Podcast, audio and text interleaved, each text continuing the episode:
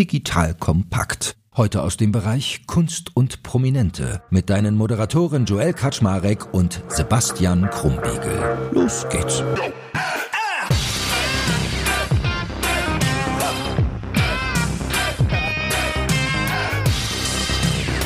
Liebe Hörerinnen und Hörer, heute, ich hatte noch kein so langes Briefing jemals, weil er so vielfältig ist und so vieles tut.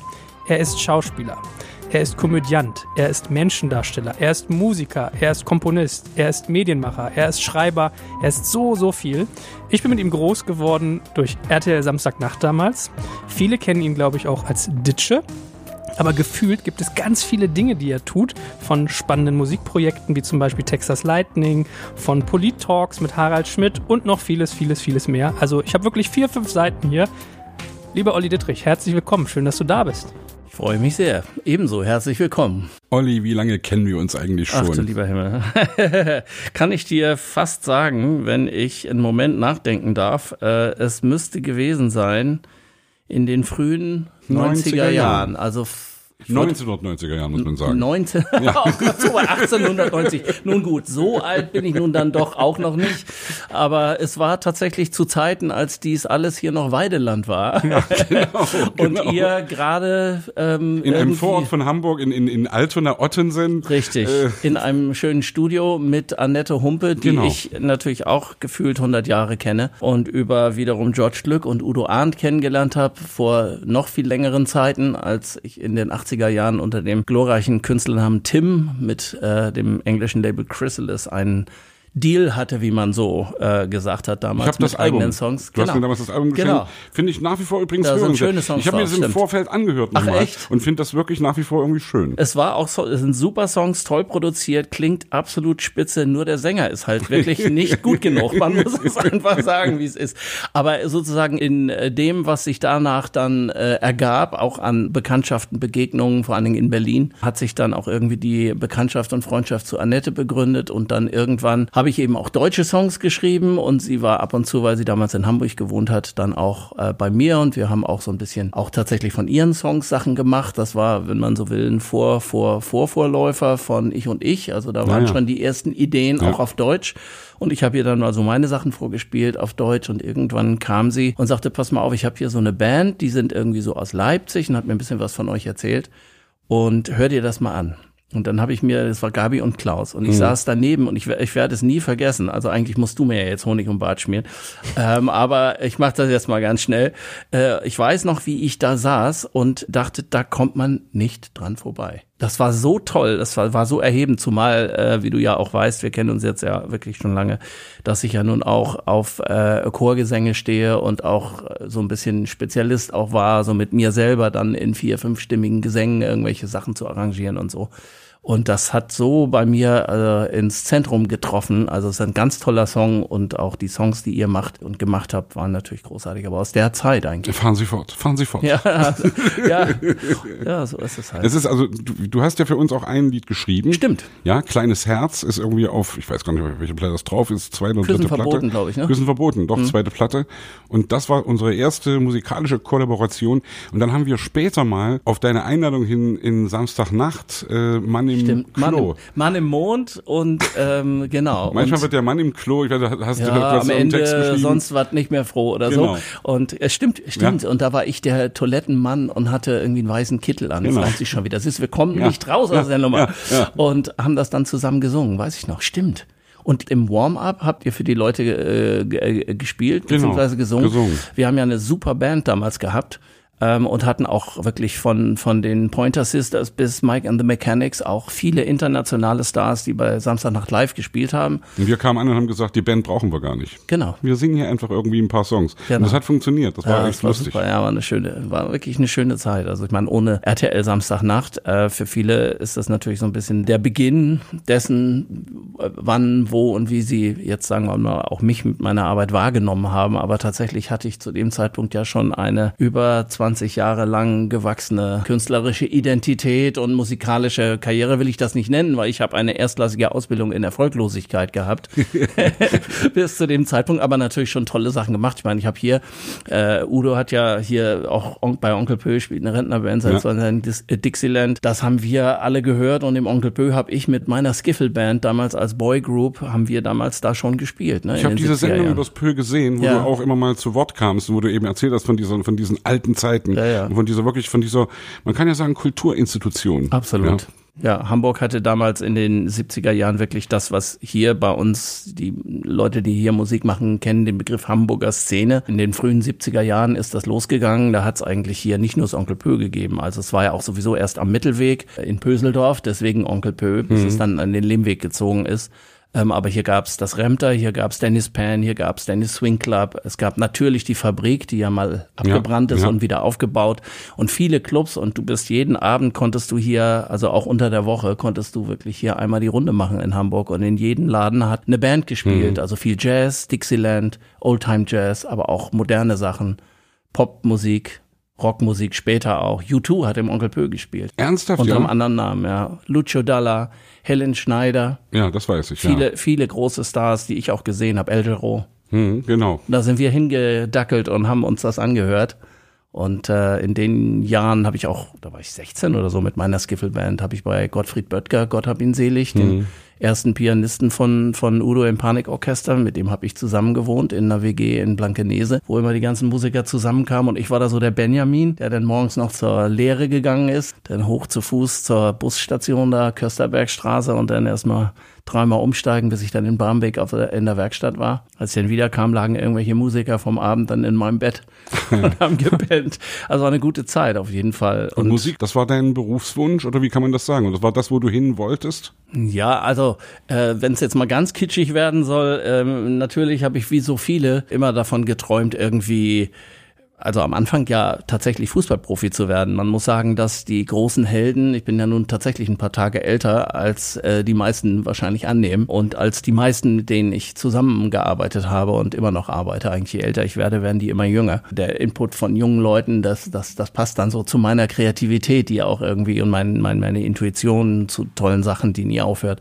Aber in meiner Jugend, als ich ganz jung war, in, in den 60er Jahren, da war Uwe Seeler mein Held. Hm. Da wollte ich Fußballer werden. Dann äh, Freddy Quinn, da habe ich alles von Freddie Quinn auswendig gekonnt und dann Udo Jürgens, der war mein wirklich richtig großer Held. Und ich habe mit einer Verlängerungsschnur und mit einem Stecker in der Hand habe ich vor der Stereoanlage meiner Eltern gestanden und Plattenspieler, Merci. ja ja, no alles, das ganze Zeug ja. rauf und runter, Udo 70 live Doppelalbum ja. und habe lippensynchron alles mitgesprochen, mitgesungen und das war so der Anfang. Das war so auch, weiß ich noch, hier Leishalle, früher hieß es Hamburg Musikhalle, ganz tolle ähm, Räumlichkeit für Konzerte. Da habe ich Udo Jürgens, ich glaube, da war ich elf oder so, mit seiner fünfköpfigen Band noch vor Pepe hat, habe ich den live gesehen und ich werde wirklich, ohne dass das jetzt zu pathetisch ist, aber ich werde nie vergessen, wie ich da saß mit meiner Mutter, mit der ich da hingegangen bin. Mein erstes richtig großes Konzert und äh, habe Udo da oben gesehen, also Udo Jürgens, und habe gesagt, eines Tages stehst du da auch. Das ist so lange Antwort auf eine kurze Frage, ja, aber total interessant. Aber das ist so ein bisschen das, was mich auch immer angetrieben hat. Also ich meine, ich denke, jeder Künstler letztlich, das fängt in der Kindheit an der, derjenige, der dieses Talent hat, ich denke, je größer das Talent, desto stärker auch das Bedürfnis, dem nachzugehen. Mehr oder weniger, ob mit Umwegen oder wie auch immer, aber du kommst ja gar nicht drum rum. Du machst was vor, egal was, singen, tanzen, spielen irgendwie und du willst, dass Leute zuhören oder zuschauen und dann das irgendwie gut finden und du dafür geliebt wirst. und weil halt du eben sagtest, irgendwie du hast so die Grundausbildung in Erfolglosigkeit hinter dich gebracht. Also was, was Musik betrifft, was ich ja völlig verneine eigentlich, ja, weil ich unterscheide ja immer zwischen Musiker und Musikant. Und mhm. Musiker sind sozusagen die Studierten, die Gelernten, die wahnsinnig rumkniedeln können. Und Musikanten sind die, die es eben irgendwie, ja, die, du, du hast auch so eine Beatles-Coverband ja. sozusagen sagen, ja, wo du trommelst. Ja, das war mal. Die gibt's leider nicht mehr. Mein, mein lieber Freund und äh, Kupferstecher Jon Fleming Olsen, der wiederum ja auch mein Counterpart bei Ditsche ist, mhm. der den Imbisswirt Ingo spielt, der ist ja auch ein ganz toller Musiker und schreibt äh, tolle Songs. Wir haben über die Jahrzehnte so viele Schlachten geschlagen gemeinsam. Auch Texas Lightning im Übrigen ja. ist eine Band, die er gegründet hatte mhm. und ich dann später erst dazu kam. Und wir hatten äh, in, in den 90er Jahren hatten wir tatsächlich ein Beatles-Trio, das stimmt, mit Stefan Zacharias, auch ah, einem ja. ganz tollen Musiker, der Sohn von dem berühmten Geiger Helmut Zacharias mhm. im Übrigen, der auch Filmmusik schreibt und arrangiert und so. Und da sind wir dann zu dritt los. Und ich habe am Anfang auf dem Kinderschlagzeug gespielt. Es war eigentlich eher so eine ein Joke. Äh, eher ein Joke, ja, ja. aber der hat sich dann sehr schnell verselbstständigt und dann äh, habe ich auch mir erstmal irgendwann ein richtiges Schlagzeug gekauft, damit das dann nicht ein Kinderschlagzeug fiel dann immer um und so. Ja. Und bin im Übrigen nach dem Motto uninteressantes auch folgendes äh, dazu gekommen, das äh, Original Ludwig Black Oyster Schlagzeug von Pete Best zu kaufen, dem ersten Trommler der Beatles. Oh, oh, das und das ja habe ich auch immer noch und habe auch mit meinem Beatles Trio damals lange Zeit drauf gespielt. Ehrlich? Ja.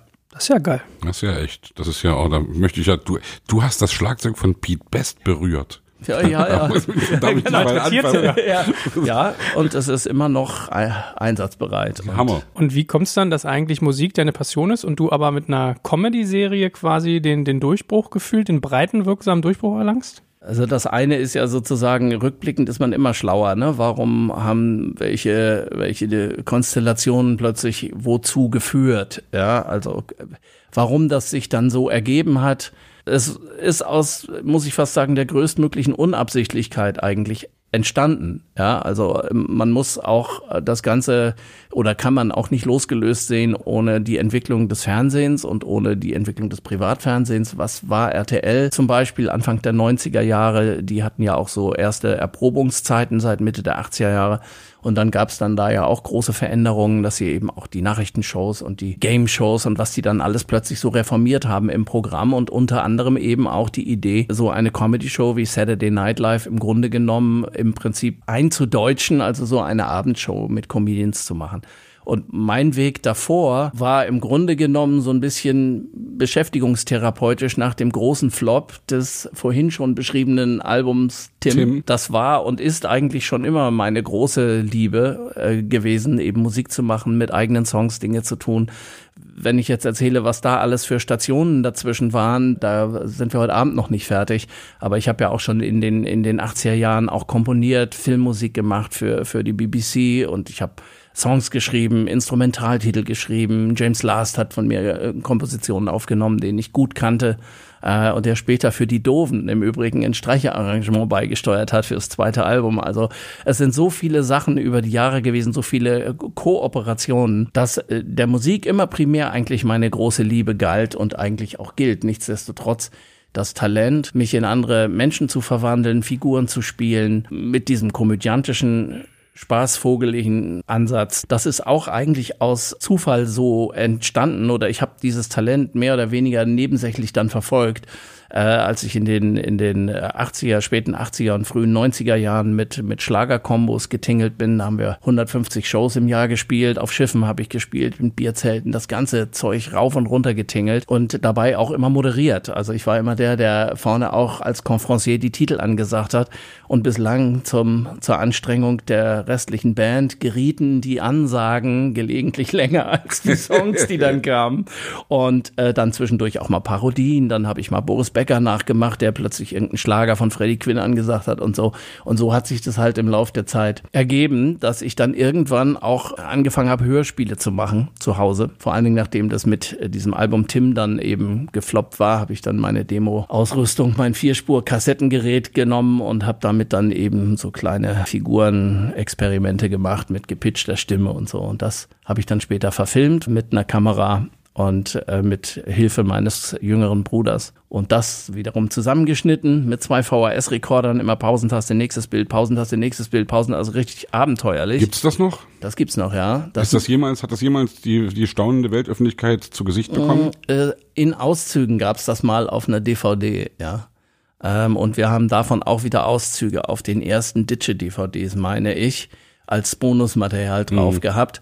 Aber was da dran so, so entscheidend war, das nannte ich damals Olli Tiere Sensationen, Ja, weiß ich noch. weil es ja. weil's ein, ein, ein Film von Freddy Quinn gab, Mhm. Freddy Tiere Sensation. Und das wurde von einem Freund von uns weitergereicht an Wiegald Boning. Und der damals äh, als Premiere hieß das ja noch, Sky heute, anfing, so ein kleines offenes Fenster hatten, unverschlüsselt, wo so Charts liefen mit Videoclips und wo die, auch dir wahrscheinlich gut bekannten Hannes Rossacher und Rudi ja. Dollezahl, äh, die waren sozusagen so ein bisschen verantwortlich dafür, fürs Programm, aber haben dann so nach dem Motto, hier hast 500 Euro, aber frag mich nicht, ich hab keine Zeit. Ja. So, und dann durfte also, oder damals D-Mark, nicht Euro. Ja. So, und dann durfte Wiegald losrennen mit dem Kameramann und hat irgendwelchen Scheiß gedreht und so Clips und irgendwann nach so, weiß nicht wie viel hundert hat er dann irgendwie, sind wir durch Zufall zusammengekommen. Er hat meinen Film Olli Tiere Sensationen gesehen und ähm, ich habe Sachen von ihm gesehen und fortan waren wir dann sozusagen ein Duo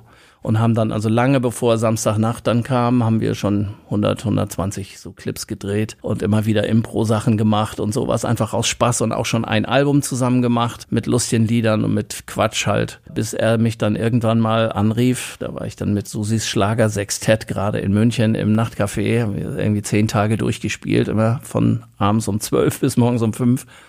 Äh, und da bekam ich dann ein Fax, weiß ich noch, ins Hotel Buchenhain.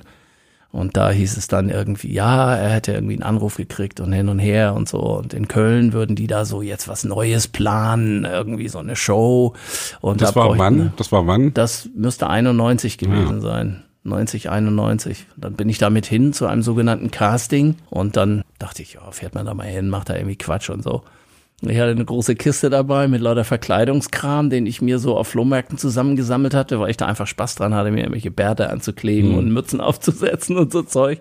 Und ähm, war dann so im Couple mit, mit Wiegald eigentlich sehr, sehr eingespielt. Und dann haben wir da irgendwie so Unsinn gemacht und Sketche gespielt, die wir vorher zugeschickt bekamen. Dann haben sie noch gesagt, so jetzt ist so ein bisschen nach der Pflicht die Kür. Da wollten sie uns dann erstmal testen, wie schnell wir sozusagen umdenken können. Und so Zweier-Sketche hieß es dann so, jetzt spielst du aber mal die Rolle von dem anderen, hast zehn Minuten, lern den Text und so. Das konnte ich gut abliefern. Und dann wollten sie noch so ein bisschen Impro, konnten wir auch gut abliefern. Und kann denn von euch auch noch einer irgendwie musizieren? Da habe ich gesagt, ja, klar. ja, und so ging das dann irgendwie, dachte ich, dann da fährst du wieder weg und da meldet sich bestimmt keiner und so. Aber das Gegenteil war der Fall. Und dann, so ging das dann los. Auch hier eine sehr lange Antwort auf eine kurze Frage. Aber ähm, äh, RTL Samstagnacht, das sagt sich dann immer so leicht, ne? Aber ohne RTL Samstagnacht wäre ich nicht da, wo ich jetzt bin. Ho ohne Hugo Egon Balder und ohne Jackie Drexler und Mark Konrad, das waren die Leute, die damals wirklich was bewegt haben. Äh, Mark Konrad, Programmchef damals bei RTL und Jackie Drexler, der Produzent der Sendung, äh, die haben uns einfach alles machen lassen. Also das, Das ist, glaube ich, ein bisschen auch das Geheimnis, ne? dass Ja. man wirklich Leute, also die Kreativität, die junge Leute haben, dass man dieser Kreativität freie Ja. Bahn lässt, dass Ja. man die Leute eben machen lässt. Also ich habe das ja damals echt abgekultet. Also die unsere ganze Generation, Samstagnacht war sozusagen immer ein Pflichttermin. Ja, das war eine Instanz, fand ich auch. ja, wirklich. Du hast am nächsten Tag drüber gesprochen und ich fand das immer großartig. Zwei Stühle, eine Meinung und irgendwie Neues vom Sport. Ja, Neues vom Und, Sport, ja. Da Also das- gibt's ja heute noch hunderte von Meldungen, die ich alle noch auswendig kann. Das ist ja so furchtbar, dass ich den ganzen Scheiß nie vergesse. Ne?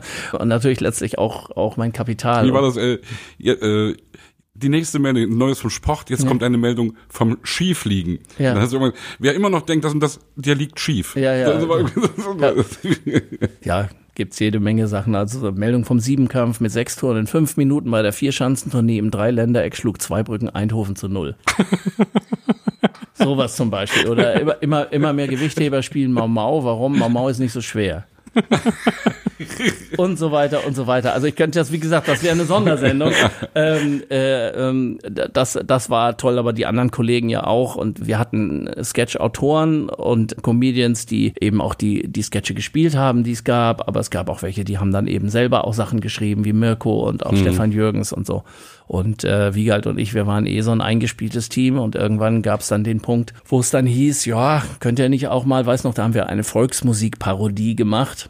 Mm, Also die ist Caroline Reiber, Ja, Mhm. und Ja, genau. äh, mit dem rollenden R habe ich dann auch die Idee gehabt, die sollen ein großes R bauen und das auf Rollen stellen und dann soll Tanja da reinkommen und das reinziehen. Und ich hab wieder mein rollendes R Ja, genau. mitgebracht.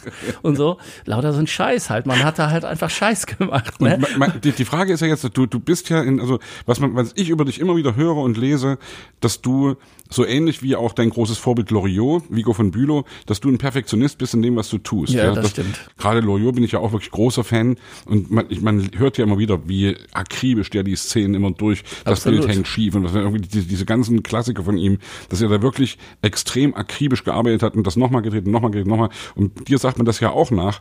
War das von, von Anfang an schon so oder hast du am Anfang eher rausgeballert? Naja, eine gesunde Mischung aus beidem. Also RTL Samstagnacht war eine Plattform, die mich hat Dinge machen, aber auch erstmal entdecken lassen an mir selber. Ja. Und natürlich war das auch so ein bisschen von der Hand in Mund Betrieb. Also wir haben jede Woche eine Sendung gemacht und ich habe ja die große Ehre gehabt, Vico von Bülow auch persönlich gekannt zu haben und mich mit ihm gelegentlich auch ausgetauscht zu haben, telefonisch. Hat mir immer guten Ratschläge gegeben, aber auch nicht mit Kritik gespart, wenn er was gesehen hat. Der hat mir mal irgendwann gesagt, also das, was ihr wöchentlich hier raushauen müsst, auch allein an Material, an Menge, Ja, ja. ja, das hätte ihn zur Verzweiflung getrieben, weil er das gar nicht so gut hätte machen können, wie, wie er sich das immer vorstellt und wo, da, wo so seine, seine Qualitätslatte liegt. Ne? Nichtsdestotrotz haben wir natürlich auch und ich vor allen Dingen in dem, was wir heute Impro nennen, was ich liebe und worin Blind ich Date und solche Sachen und auch Ditcher am ja, Ende. na klar, Ja. und worin ich auch eine gewisse Spezialität und eine besondere Begabung entdeckt Mhm. habe, aber erst im Lauf der Jahre. Ja, Äh, das, das hätte er sich gar nicht getraut, wie er Mhm. mir mal gesagt hat. Und äh, er hat ja, ähm, was mich wirklich ohne Pathos und Schmus wirklich also zutiefst äh, bewegt und was eine wirklich große Ehre ist. Also fast eine der letzten Sachen, die er gemacht hat, war ein Vorwort für mein Buch zu schreiben und mich am Ende noch, als ich mich äh, bedankt habe, dass er das macht, äh, und er eben seinen Text eingereicht hatte, fragt der Mann mich allen Ernstes am Telefon, ja und, haben Sie es genommen? Ja, ja. So, und, und, und da- da- das sagt eigentlich alles. Darin formuliert sich eigentlich äh, die große Qualität, dieser Kokon von besonderer Qualität, von, von großem Talent. Äh, ähm, Glaubst du, dass damit auch eine gewisse Art von Demut Hand in Hand geht, Ja, um am Ende erfolgreich zu Ja, sein? natürlich, klar. Klar, das ist Mhm. immer so. Also Mhm. meine, wir haben genug alte deutsche Sprichworte, dass äh, vor den Erfolg der liebe Gott den Schweiß gesetzt hat. Du musst natürlich immer arbeiten, du musst immer fleißig sein, darfst dich nie zufrieden geben. Diese ach lass mal lass mal gut finden Mentalität versendet sich und so. Mhm. Das ist das ist also so mein natürlicher Feind.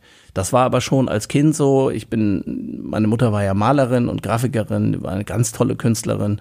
Äh, Und wir haben als Kinder schon natürlich erst eigentlich, wenn es um musische Dinge geht, mit der Malerei Kontakt gehabt. Deswegen war ja mein erlernter Beruf auch Theatermalerei. Das ist, äh, habe ja mit der Musik erst mehr freizeitmäßig als Teenager in einer Band und so, aber das jetzt noch nicht wirklich als Berufsziel verfolgt, sondern eben die Malerei, weil ich auch sehr gut malen konnte und zeichnen konnte und so. Und das hat mich schon als, als Kind immer gestört, wenn ich was gemalt oder gezeichnet habe und die Zeichnung war nicht sauber genug und die war nicht gut genug. Dann habe ich da manchmal schon, wenn ich da eine Stunde oder länger dran gesessen habe, habe ich das dann weggeschmissen und nochmal von vorne angefangen. Ne? Ich glaube, das, das muss auch so ein bisschen in einem drinstecken. Äh, Das ist bis zum heutigen Tag so, dass ich, wenn ich an was arbeite, wenn ich eine Idee habe und ich verfolge die dann und entwickle die, stell das, nennen wir es jetzt mal sachlich, Produkt her, ja, dann versuche ich zumindest immer es so gut zu machen, wie ich es in diesem Augenblick mit allem, was ich beistellen kann, nicht besser hinkriege. Und hast du trotzdem manchmal das Gefühl, dass man auch Dinge verschlimmbessert? klar. Das ist, nervt doch dann. Also Ja, ich, na klar gibt's das. Ja, das ist doch dann, wenn, wenn du, wenn du perfekt sein willst und du merkst, also bei, bei Songs ist es ja oft so, du machst ein Demo und du kriegst diese Magic von dem Demo nie in dem richtig teuer produzierten Genau. Song hin. Ja. Genau. Also gleich das Demo veröffentlichen. Eigentlich ja. Ja, Oder- natürlich. Ja? Klar, haben auch viele schon gemacht. Ja. Und mit der Technik heute ist es auch gar nicht so, Hm. so weit hergeholt, dann auch das, sagen wir mal, technisch so äh, wieder, wieder herzustellen oder rauszufiltern, dass du es benutzen kannst. Weil tatsächlich die Magie, das ist ein ganz, äh, ganz besonderer Punkt tatsächlich, der da auch fast wieder anknüpft, wo Impro anfängt. Hm. Wenn du die Qualität äh, schärfst und wenn du ein Bewusstsein dafür hast, wann was gut ist, dann weißt du auch den sogenannten goldenen Moment zu schätzen, aber du weißt ihn vor allen Dingen auch zu erkennen. Mhm. Äh, Es ist ein, ein, ein großer Denkfehler zu, zu glauben, wenn man wirklich was ganz Tolles in dem Moment erfindet, ist auf jeden Fall so nach dem Motto, naja, das war jetzt schon mal gut, jetzt gehen wir aber ran, jetzt machen wir da was draus, jetzt arbeiten wir dran und so. Und du verlierst auch die Magie des Moments. Diesen Moment muss man erkennen können. Und dann darf man das nicht mehr beschädigen. Ja, das gehört genauso dazu wie etwas, was schon gut ist, von dem man aber weiß, das kann noch sehr viel besser werden und man muss es entwickeln. Und ähm, alle künstlerischen Arbeiten äh, setzen sich ja aus vielen Dingen zusammen. Äh, deswegen ist es manchmal sehr entscheidend, dass man das Wichtigste den Kern sozusagen des, des künstlerischen Werks nicht beschädigt, aber vieles drumherum noch so macht, dass es gut passt oder so. Also einen Song gut zu arrangieren, zu überlegen, wie instrumentiert man das oder so etwas. Und das gibt's in der Malerei auch. Kannst irgendwie was Tolles malen, denkst, oh, das ist eigentlich schön, aber naja, dann male ich mal noch weiter. Ging mir zu schnell. Kann ja nicht sein, dass man jetzt mhm. hier in einer halben Stunde so ein schönes naja, Bild malt naja. und dann malst du da oben so einen doofen Vogel rein und schon ist das Bild im Eimer. Ne? Also das ist auch so ein, so ein Punkt. Und in der Impro das habe ich für mich dann irgendwann auch erkannt, dass ich diese Begabung habe und dass ich tatsächlich fast mein Bestes geben kann, wenn ich sozusagen mich einer Situation aussetze, in der ich im Moment gezwungen bin, das Beste abzuliefern. Wie, wie lief das ab bei Anke Engelke und dir mit diesem mhm. Blind Date? Ihr habt da vorher ein Briefing über eure Charaktere. Mhm. Erzähl mal ein bisschen für die Hörer, die das nicht kennen. Ich kenne zum Beispiel auch nicht. Also Blind Date ist, oder erzähl du es lieber. Also naja. ihr, ihr, trefft euch im Zug, war das, glaube ich, oder? Ja, es gibt sechs Filme. Das ist jetzt allerdings auch schon wirklich lange her. Mhm. Den letzten haben wir, glaube ich, 2006 gedreht. Das war damals eine Arbeit fürs ZDF.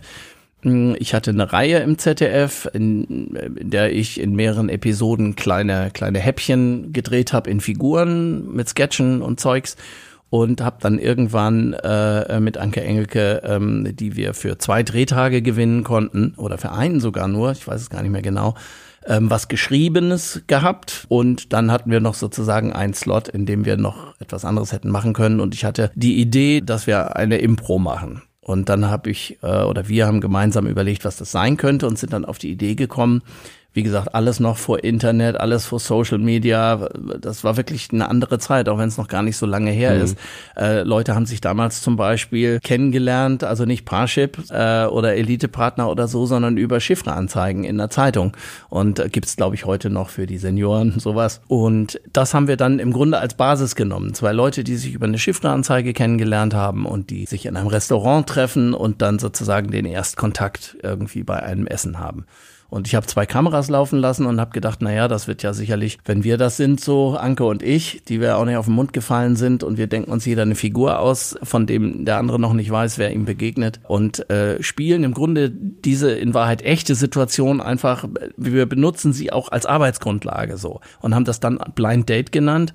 Und äh, Hans Jahnke vom ZDF hat dann äh, sehr schnell gesagt, das ist auch sozusagen nicht nur als Häppchenlieferant für kleine Auszüge, sondern im Ganzen anzusehen, hat es dann gesendet und hat dann noch weitere fünf Filme dann in Auftrag gegeben. Und da haben wir uns dann immer neue Locations ausgedacht, also Orte, an denen sich zwei Menschen zufällig begegnen. Wir haben nur den Ort festgelegt und wer als erstes reinkommt und sonst eigentlich nichts. Sonst hat jeder für sich seinen eigenen Charakter. Genau verkörpert sozusagen. Ja, mit einer ganzen Biografie, mit hm. allem, was hm. dazugehört und gegebenenfalls auch mit einer Historie, was jetzt gerade kürzlich zurückliegend passiert ist damit man eben auch weiß, wer man ist und was man da gerade so macht und auch auf alles eine Antwort hat und bei der Wahrheit, in Anführungszeichen, der erfundenen Wahrheit bleiben kann. Und haben dann, wir haben einen, einen Fahrstuhl, der stecken bleibt, wir haben ein Taxi, in dem man sich begegnet, wir haben äh, mal ein, eine Lehrerin, äh, ich habe dann den Vater gespielt, eines Kindes, der zum Gespräch gebeten wurde. Ähm, wir haben ganz am Ende ähm, ein Paar gespielt, das sich kennt, das also schon, schon zehn Jahre oder länger zusammen ist, so ein bisschen runtergerocktes Paar, das nach einer Familienfeier dann abends im Hotelzimmer dann in Streit gerät was eine tolle Folge war. Das war für mich dann auch der tollste Abschluss eigentlich. Das war eine ganz tolle Arbeit. Und das ist eben alles, äh, was da drin passiert. Jeder hat seine Linie, aber der Rest ist dann eben, musst du in der Figur komplett wasserdicht sein und stimmig sein und dann eben miteinander sprechen, so wie wir das jetzt tun. Das haben wir ja nun auch nicht vorher vorbereitet. Ja, unsere Dialoge sind, also das ist ein total scripted Podcast, den wir hier machen. genau, genau. Aber wie machst du das, wenn du Menschen erfindest? Also ich weiß, es brennt sich ja auch ein. Also ich, oder du manchmal nimmst du auch bekannte Menschen und dichtest denen was zu.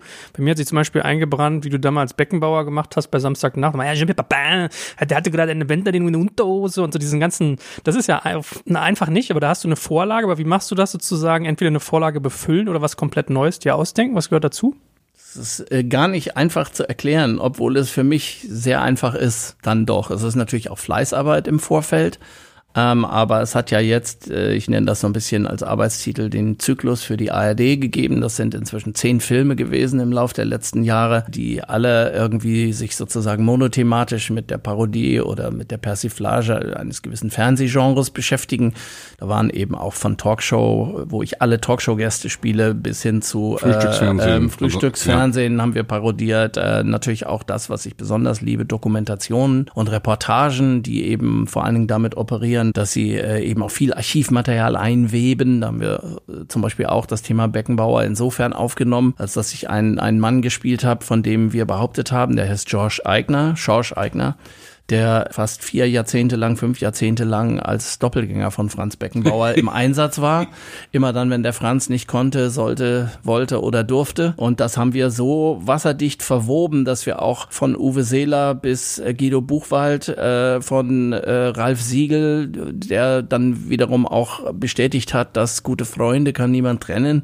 Die Single von Franz Beckenbauer in Wahrheit eben nicht von George Eigner gesungen wurde, sondern äh, beziehungsweise von George Eigner gesungen wurde, weil Franz in Wahrheit sehr gut singen konnte und das aber nicht glaubhaft gewesen wäre, wenn der eine Single aufnimmt, dann hätten alle gesagt, das kann nicht der Franz sein. Also hat man jemanden gesucht, der schlecht singt, aber trotzdem die Stimme hat von Franz. Und so haben wir also Stück für Stück haufenweise Plots erfunden und die auch mit Originalarchivmaterial von Beckenbauer verwoben und das auch einfach frech benutzt und dann aber Schorsch Eigner in der Bauchbinde eingeblendet, dass er das dann wäre.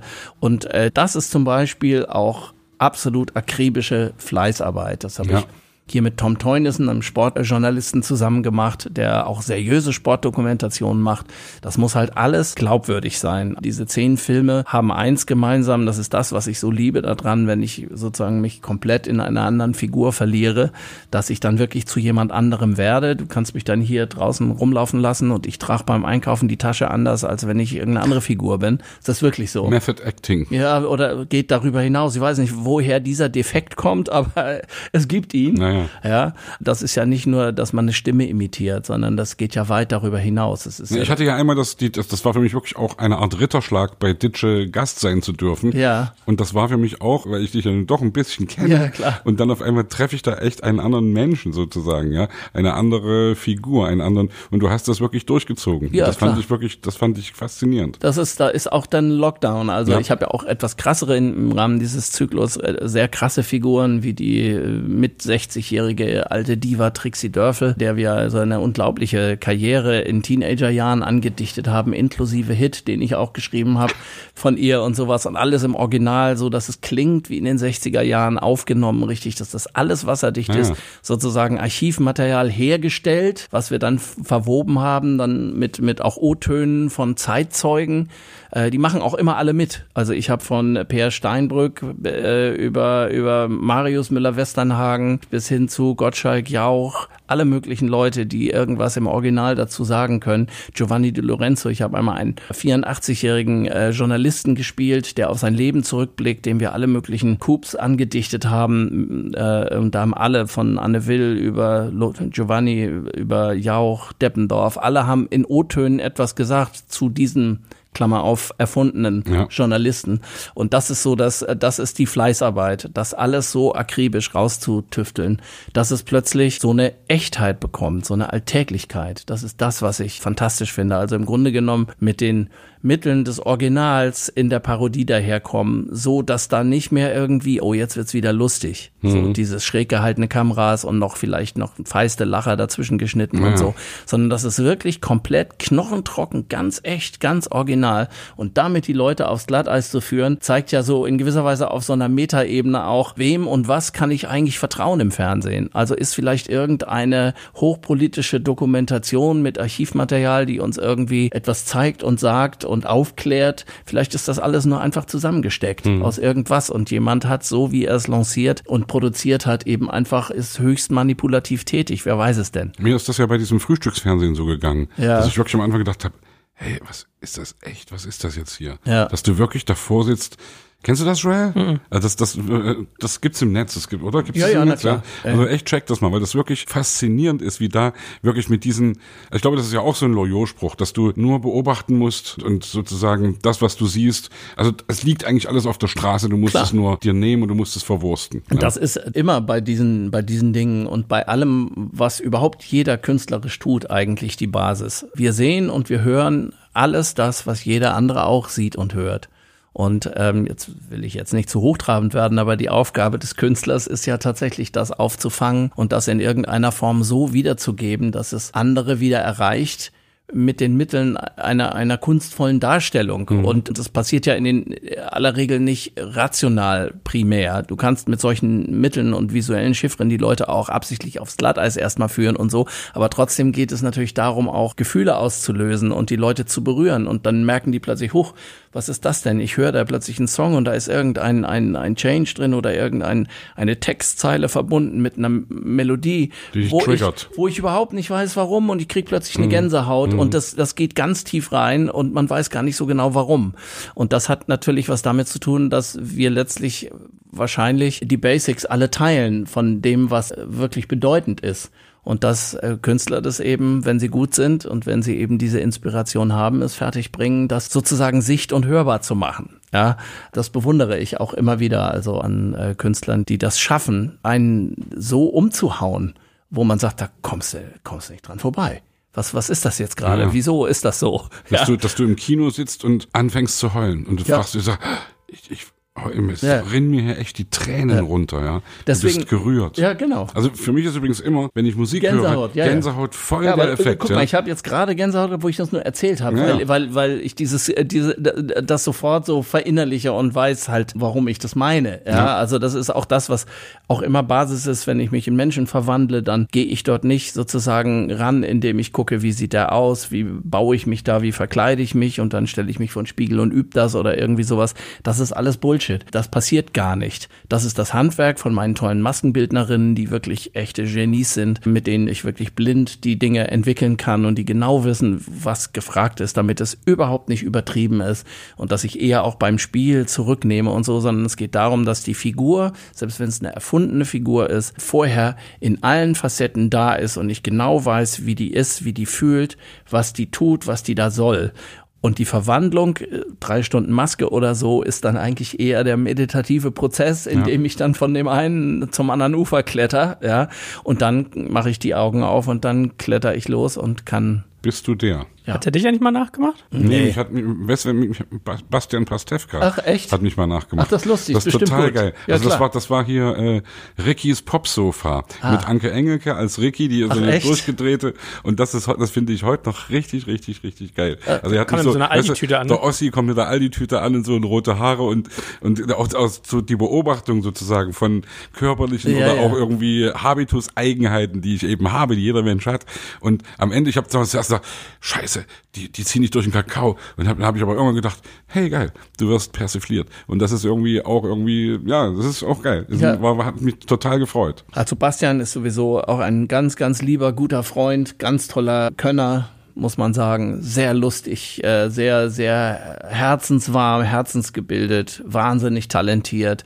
Ich habe äh, die große Ehre, muss man sagen, gehabt, in den äh, Anfängen der 2000er Jahre mit ihm zusammen mit einem Programm auf die Bühne zu gehen, was echt ein Fest war, muss man sagen. Wir haben, ich glaube, 60 Städte am Stück gespielt und dann nochmal 20 hinterher, weil es einfach wegen des großen Erfolges. und äh, wir haben so ein bisschen so eine Klammer gehabt, beide so im Smoking rausgekommen, so ein bisschen amerikanisch so und haben dann so ein Opening gemacht mit irgendwelchen Firlefanz und dann ging es eigentlich fast immer nur so abwechselnd. Jeder hat dann auch so Solo-Nummern dazwischen gehabt und so und es gab auch mal Momente, wo wir dann zu zweit auf der Bühne waren. Hatten damals übrigens von meinem Susis Schlagersextett Ralf Hartmann, den du ja auch, glaube Ja, ich, kennst, Ja, ja. dieses Gitarrengenie, äh, den hatten wir dabei und Susi Frese, ähm, Sängerin, mit der ich damals auch gearbeitet habe, habe und wir haben dann teilweise zweistimmig, dreistimmig, vierstimmig, dann mal Basti nur mit den beiden, dann ich nur mit den beiden, dann ich nur mit Basti und so. Auch so kleine musikalische Couplets immer dazwischen gehabt. Wir hatten unser festes Programm, anderthalb Stunden, glaube ich, haben wir dann auch gestoppt und haben gesagt, na gut, kommen vielleicht auch Abläuse dazu, muss man noch ein bisschen was draufrechnen und so. Und das war dann so das Programm. Was war von der ersten äh, Aufführung an schon, haben wir schon so viel Scheiß da gebaut und haben so improvisiert gemeinsam auch, dass das immer länger wurde. Und ja. Wir haben dann Stück für Stück auch einzelne Solonummern dann rausgenommen und es wurde trotzdem immer länger. Äh, wir waren mal, ich werde nie vergessen, ich glaube in Delmenhorst waren wir über drei Stunden auf der Bühne und die Kritik dann in den Zeitungen ein paar Tage später war überschrieben mit Comedy-Duo wollte nicht nach Hause gehen. das werde ich nie vergessen. Ja, und aber Basti ist super, ganz, ganz toller Kollege und ein großer Körner. Glaube ich gerne. Habe ich nie gesehen, aber glaube ich gern, dass der dich gut parodiert hat. Echt, das gibt's auch, kann, kann, findest du auch im Netz. Äh, ich habe mir das da auch einmal angeguckt und stimmt schon, das ist ganz lustig gemacht. Bin schon ich, ne? Ja, ja bei der Frisur auch, weil ich gedacht, da ist schon was dran. Ja, äh, du, ich meine, Olli, das ist, ja. es juckt einen auch so in den Fingern.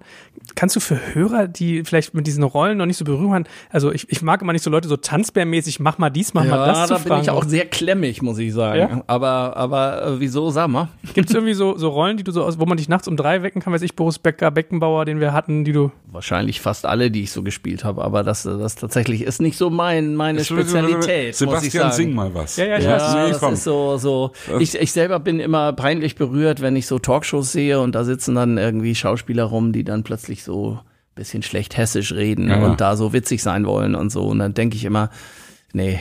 Jörg Knör, finde ich, kann das aber überraschen. Den das ist ein fantastischer Stimmenimitator, Jörg Knör. Mhm. Unglaublich, mhm. muss man wirklich sagen. Ganz toll. Ditsche ist ja, ja, auch irgendwie ein riesiges Kapitel von dir. Wie lange gibt's das schon?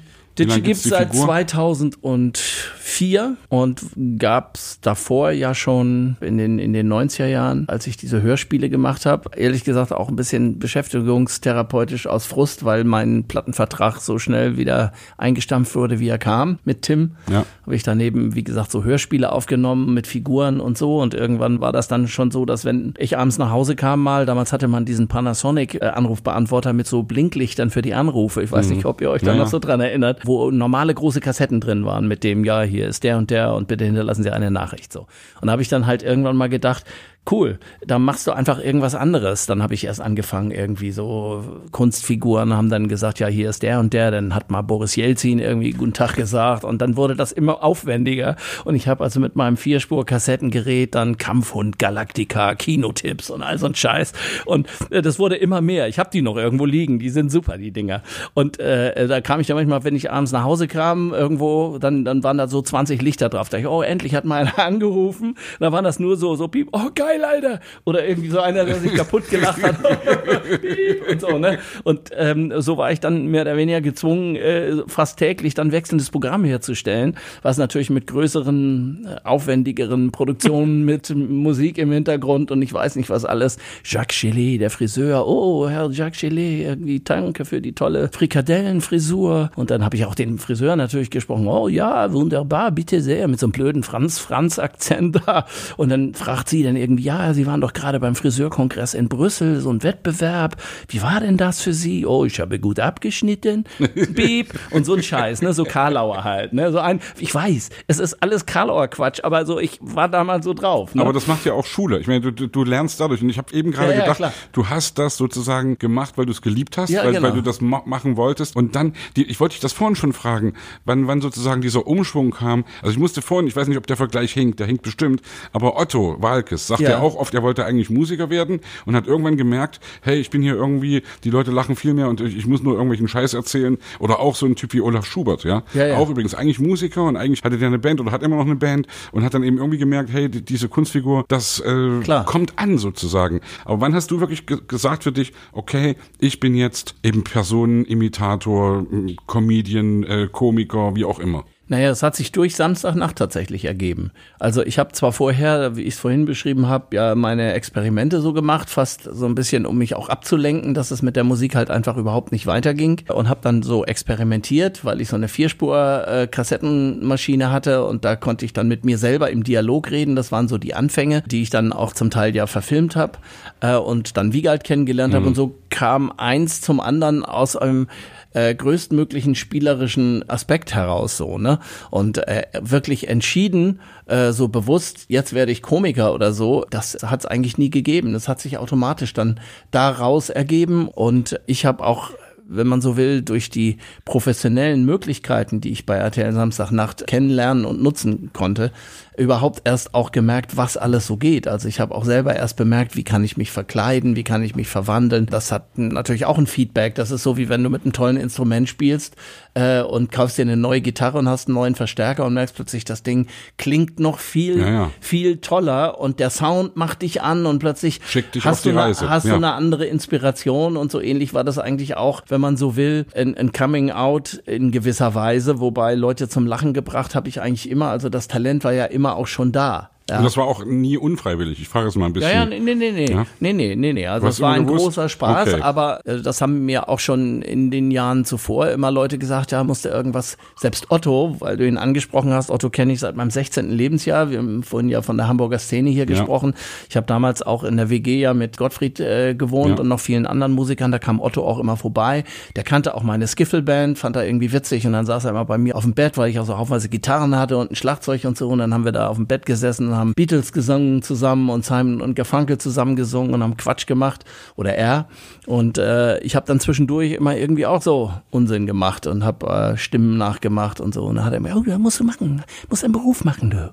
Ich sag, wie, wie, wie das denn? Ja, da holst du dir ein. Und ich sagte, ja, weißt du, er war ja ein Einzelkämpfer. Ja. So habe ich das nie. Ich wollte immer für die ernsthafte Seite, also im Sinne von für die, ich wollte immer mit meiner Musik berühmt werden und so. Das war so mein Traum. Ja, das ne? Schöne ist ja auch, dass du wirklich bei aller Komik doch auch für mich immer auch eine gewisse Ernsthaftigkeit oder eine gewisse, ich will was sagen, Tragikomik irgendwie ja, auch, ja, auch transportiert hast, ja. Also Otto, also ich liebe äh, diese ganzen Sachen, ich liebe das wirklich, ich liebe seine Art und so, aber er ist dann wirklich irgendwie eher so der und ja. irgendwie Kasperkopf und irgendwie immer irgendwie der Blödelbarde. Ja, der Blödelbarde sozusagen. Meine ich nicht despektierlich, meine ich echt nicht abwerten, aber bei dir ist das schon was anderes, genau wie bei Loriot. Also für mich, um den Vergleich nochmal zu bringen. Ja, wobei Otto ist ein ganz großer Künstler und das weiß ich. Ähm, also auch großer Musiker übrigens. Ja, ja, und, ich habe ihn auch mehrfach getroffen, wir haben auch schon zusammen was gemacht und, und so. Und malt auch toll mhm. und jeder das, was er liebt und das ist ja auch, ich sage jetzt mal vielleicht etwas überspitzt, auch sehr deutsch, ne, dass man eben äh, auch dem Komödianten und dem Komiker, ich sage jetzt mal so ein bisschen durch die Blume, nicht die, äh, sagen wir mal, künstlerische Legitimation und Qualität zubilligt, ja. die andere haben, die aus dem seriösen, ernsten Fach kommen, so mal.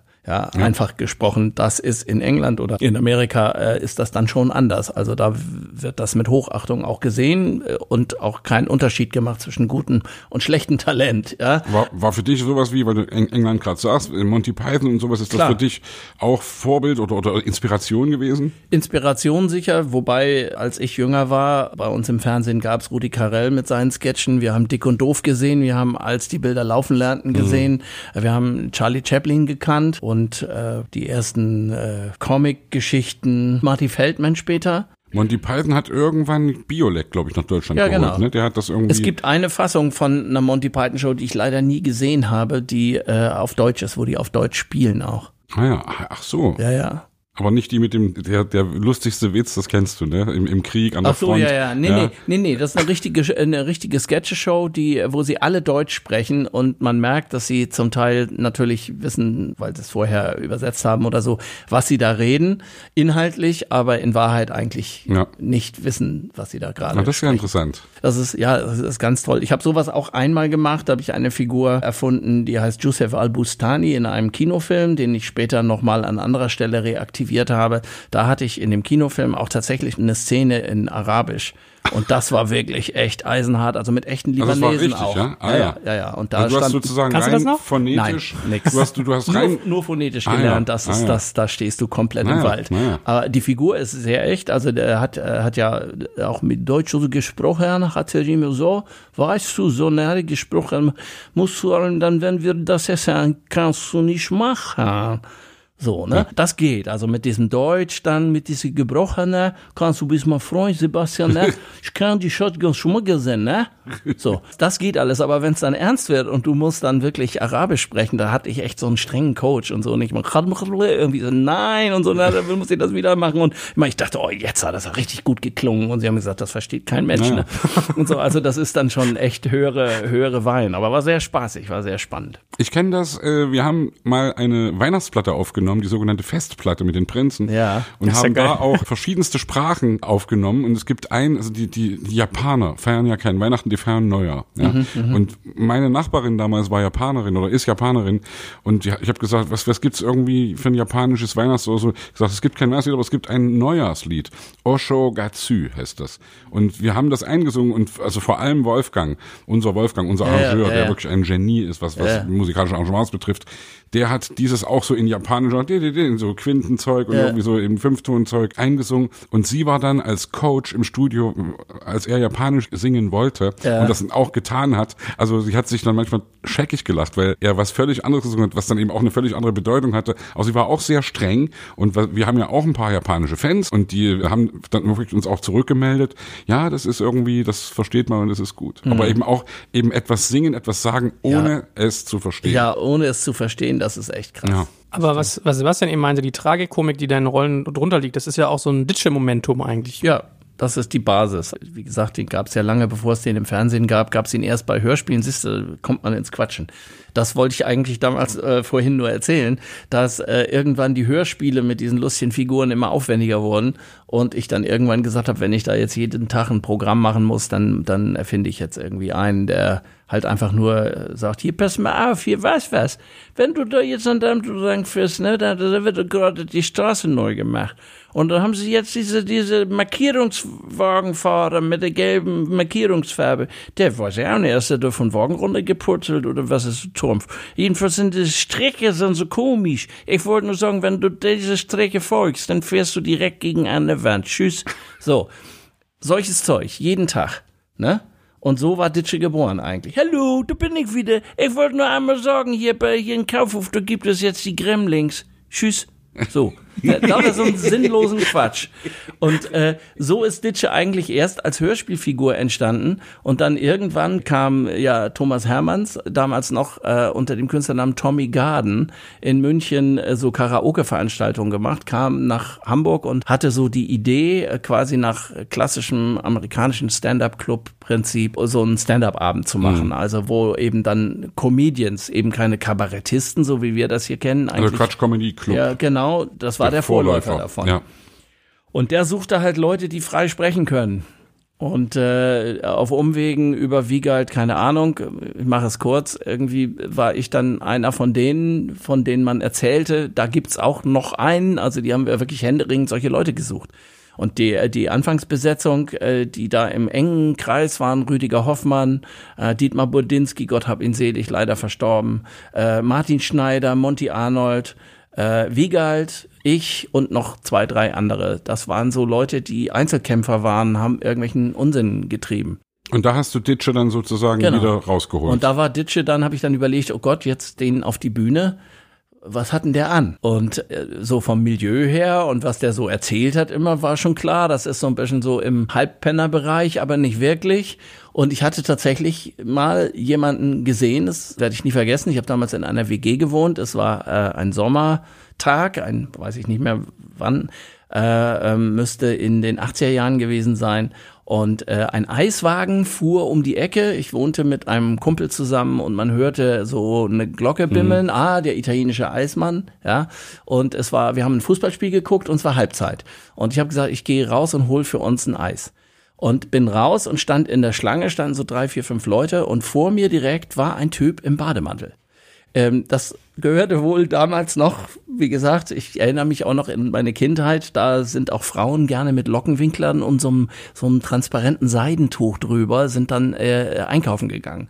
Und der Herr hat auch gern mal sonntags so im Bademantel, ist er mal auf die Straße schnell mit Schlappen. Ja. Und der stand vor mir. Und der kam dann irgendwann dran und dann fragte der italienische Eisverkäufer dann, was möchte ich, habe alles hier Erdbeere, habe hier Vanille oder Nuss, also möchte sei Corno oder Gente und so. Und dann stand er da so und guckte und sagte, einmal Straziella. und das war das Bild, was sich quasi verdichtet hat. Und ich dachte, wow. Ja, also, so, einmal Straziella.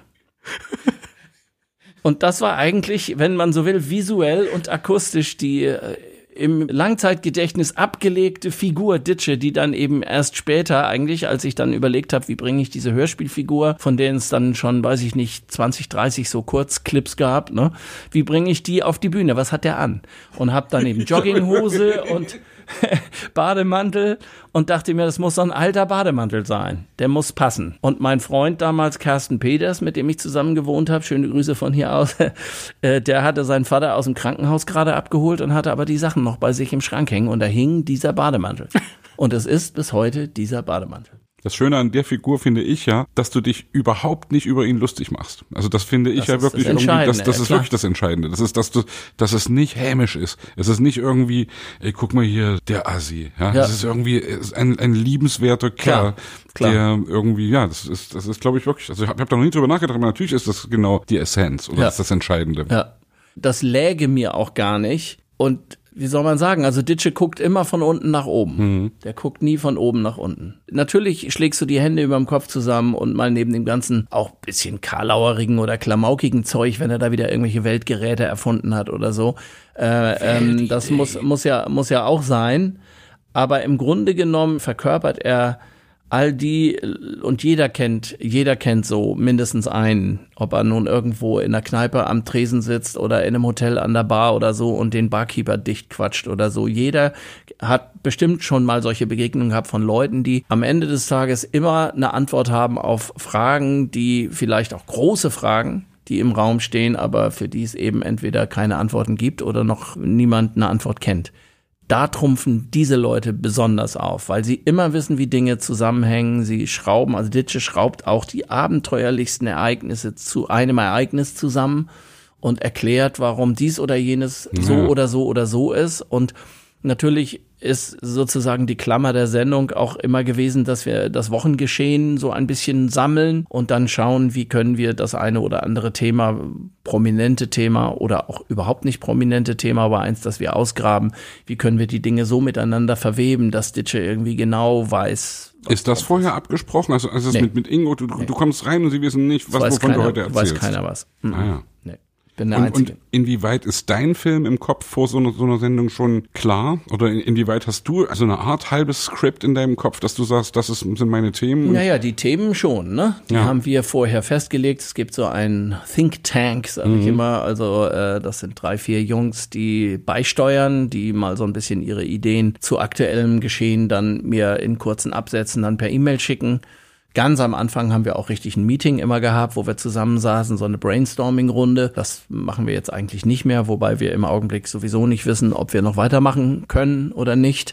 Das ist jetzt alles gerade so ein bisschen in der Schwebe. Und dann finden wir eigentlich in der Regel immer irgendwas, auch wenn es mal eine sehr dürftige äh, Themenlage über die Woche war, ist es ja auch so, dass ich sozusagen, wie man sagt, horizontal auch erzähle. Das heißt also, es gibt in Ditches Kosmos eine ganze Reihe von Leuten, sein Freund Giovanni, seine Nachbarn, die Kargas und so und mhm. noch einige andere Leute, die über die Jahre, einfach weil sie in der Ditsche-Welt, die wir ja als wahre Welt behaupten, das heißt ja auch Ditsche, das wirklich wahre Leben, mhm. eben einfach schlicht existieren. Also gibt's von denen auch immer wieder was Neues oder es gibt Sachen, die in einer Folge anfangen, in der nächsten weitergehen, in der übernächsten auch weitergehen und weiter erzählt werden, die wir dann verquicken im besten Fall Das wäre eigentlich das Beste, wenn es irgendwo eine, sagen wir mal, gab eine Meldung hier, weil wir um die Alster herum fahren sehr viele Autoposer. Ja, also die da richtig Gas geben und machen und, und Lambos und irgendwie einen auf dicke Hose und so weiter. Und sie haben irgendwann mal einen Lambo aus dem Verkehr gezogen hier, aber gar nicht, weil der da nun laut rührend einmal um die, um die Binnenalster geknattert ist, sondern weil der so eine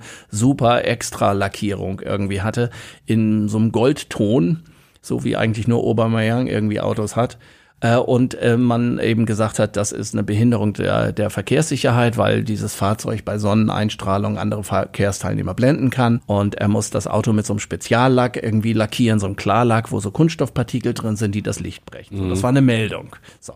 Das fand Ditsche natürlich Welt ja, und hat dann eben seinem Nachbarn Herrn Kager, mit dem er seit Jahren im Clinch liegt, hatte er die Weltidee und das ist immer eigentlich der Ansatz. Ditsche tut grundsätzlich nur Gutes. Ich habe das gesehen. Und aber landet letztlich immer in einer Katastrophe. Ja. Manchmal nicht ganz so schlimm, aber gerade mit Herrn Kager ist das schon da echt immer eine Nummer. Den Wagen blockiert. Ja. So und da hat er dann sich selber, weil er gesehen hat, Herr Kager hat seinen Honda Accord von 1984, den hat er gerade wieder aufpolieren lassen. Hat Ditsche dann die Idee gehabt, oha, die wollen doch jetzt am Wochenende nach Bielefeld fahren.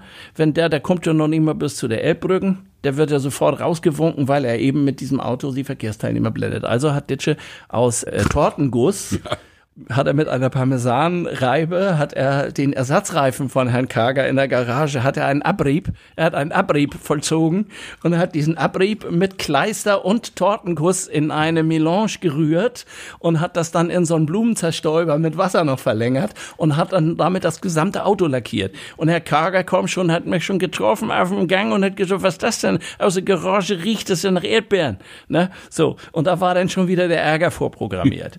Ja, und dann hat er nämlich auch noch die Scheibenwaschanlage hat er auch noch befüllt, weil es kann ja sein, wenn er jetzt auf Autobahn fährt, dass er noch mal nachschießen muss. Ne? So, und das sind dann so Geschichten. Also die Ausgangsmeldung ist dann so eine klitzekleine Meldung, ja. Lamborghini stillgelegt wegen Goldlackierung und da beiße ich dann halt sofort mhm. an. Das sind die Geschichten, wenn jetzt die großen Themen nicht sich aufdrängen, weil ja. wir sie machen müssen, sind es die kleinen Themen, die wir dann in dem Kosmos seiner Figuren, seiner Leute, die er um sich rum hat, dann sofort zu einer Größe erheben können das ist trotzdem immer mit dem Herz am rechten Fleck. Es ist äh, manchmal mit größtmöglichem desolaten Ausgang, aber trotzdem irgendwie immer liebenswert. Also ja. ich habe ja auch in zwei Sendungen dann auch mal Herrn, K einmal habe ich Herrn Kager gespielt, zur Überraschung aller. Die dachten natürlich auch, Ditsche kommt ganz normal rein, kam er aber nicht. Dann habe ich Herrn Kager gespielt. Wissen Sie, ich, ich kann nicht mehr. Ich kann einfach nicht mehr weißt du, der selber so sein Herz ausgeschüttet hat, ne? Ja. Dann trinken wir mal, mal einen kleinen Küssennebel hier, klar. Also, also das geht so, das, ich wollte nur mal, das geht doch so nicht weiter. Ne? So. Oder ich, einmal habe ich auch Frau Kager gespielt, die auch reinkam. Da waren sie auch alle überrascht. Und da hat Schildkröte, Gott hab ihn selig, also Piggy, ja. er ist ja leider verstorben vor ein paar Jahren. Der hat tatsächlich bei Herrn Kager die ganze Zeit gedacht, es ist ein anderer. Ja, ist ja gut. Ja. Ist aber auch witzig ja, gewesen. Cool, klar. Wirst du eigentlich manchmal schizophren bei all deinen Rollen? Nö, noch nicht. Es sind viele Stimmen, Herr Doktor, ich höre Stimmen.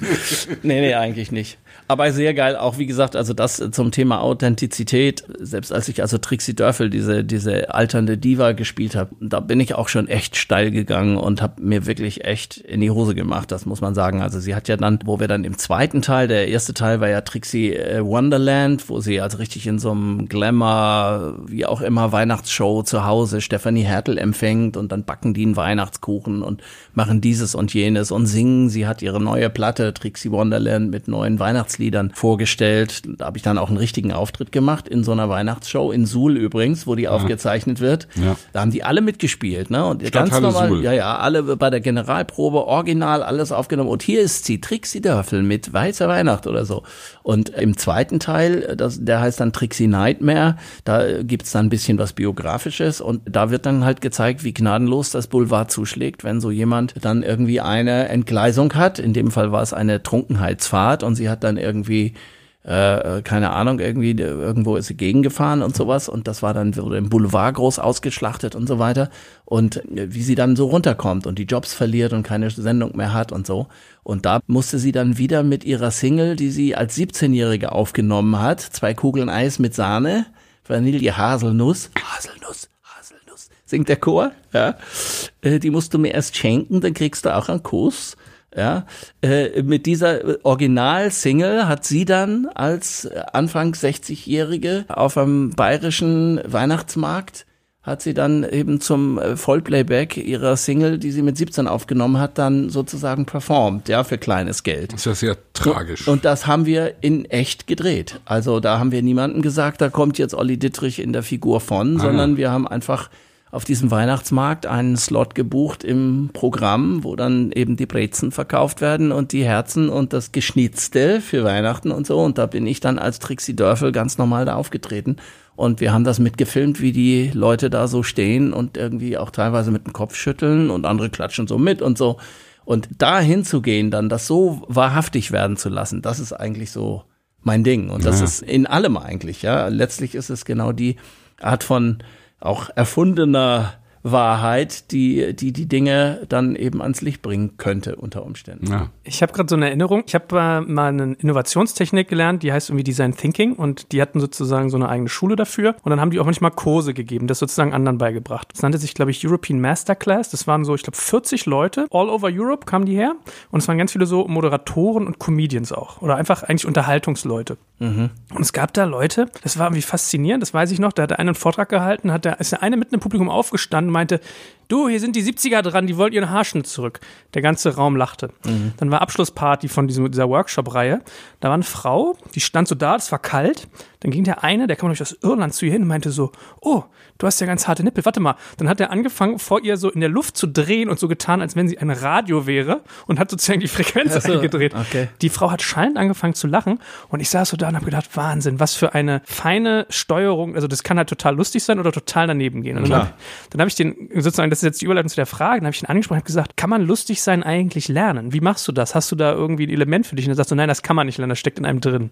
Und ich glaube das irgendwie bis heute nicht. Wie ist es bei dir? Hast du für dich so ein Rezept, was irgendwie witzig ist und was nicht? Naja, die gleiche Frage könnte man, und das gibt dir vielleicht dann äh, in anderer Form die Antwort, das gleiche kannst du auch jeden Musiker oder jeden Schriftsteller fragen. Ich sag mal, Talent schadet nicht und grundsätzlich ist das Talent das Wichtigste und die, die Ausgangsbasis für alles das, was dann kommt. Und wenn du kein komisches Talent hast, du kannst zwar Humor haben, ja, also ich kenne viele Leute, die, die lachen und die äh, Spaß haben und die auch guten Humor haben, die über wirklich äh, auch bisschen tricky Sachen lachen können und sowas. Heißt aber noch lange nicht, dass die dich zum Lachen bringen können.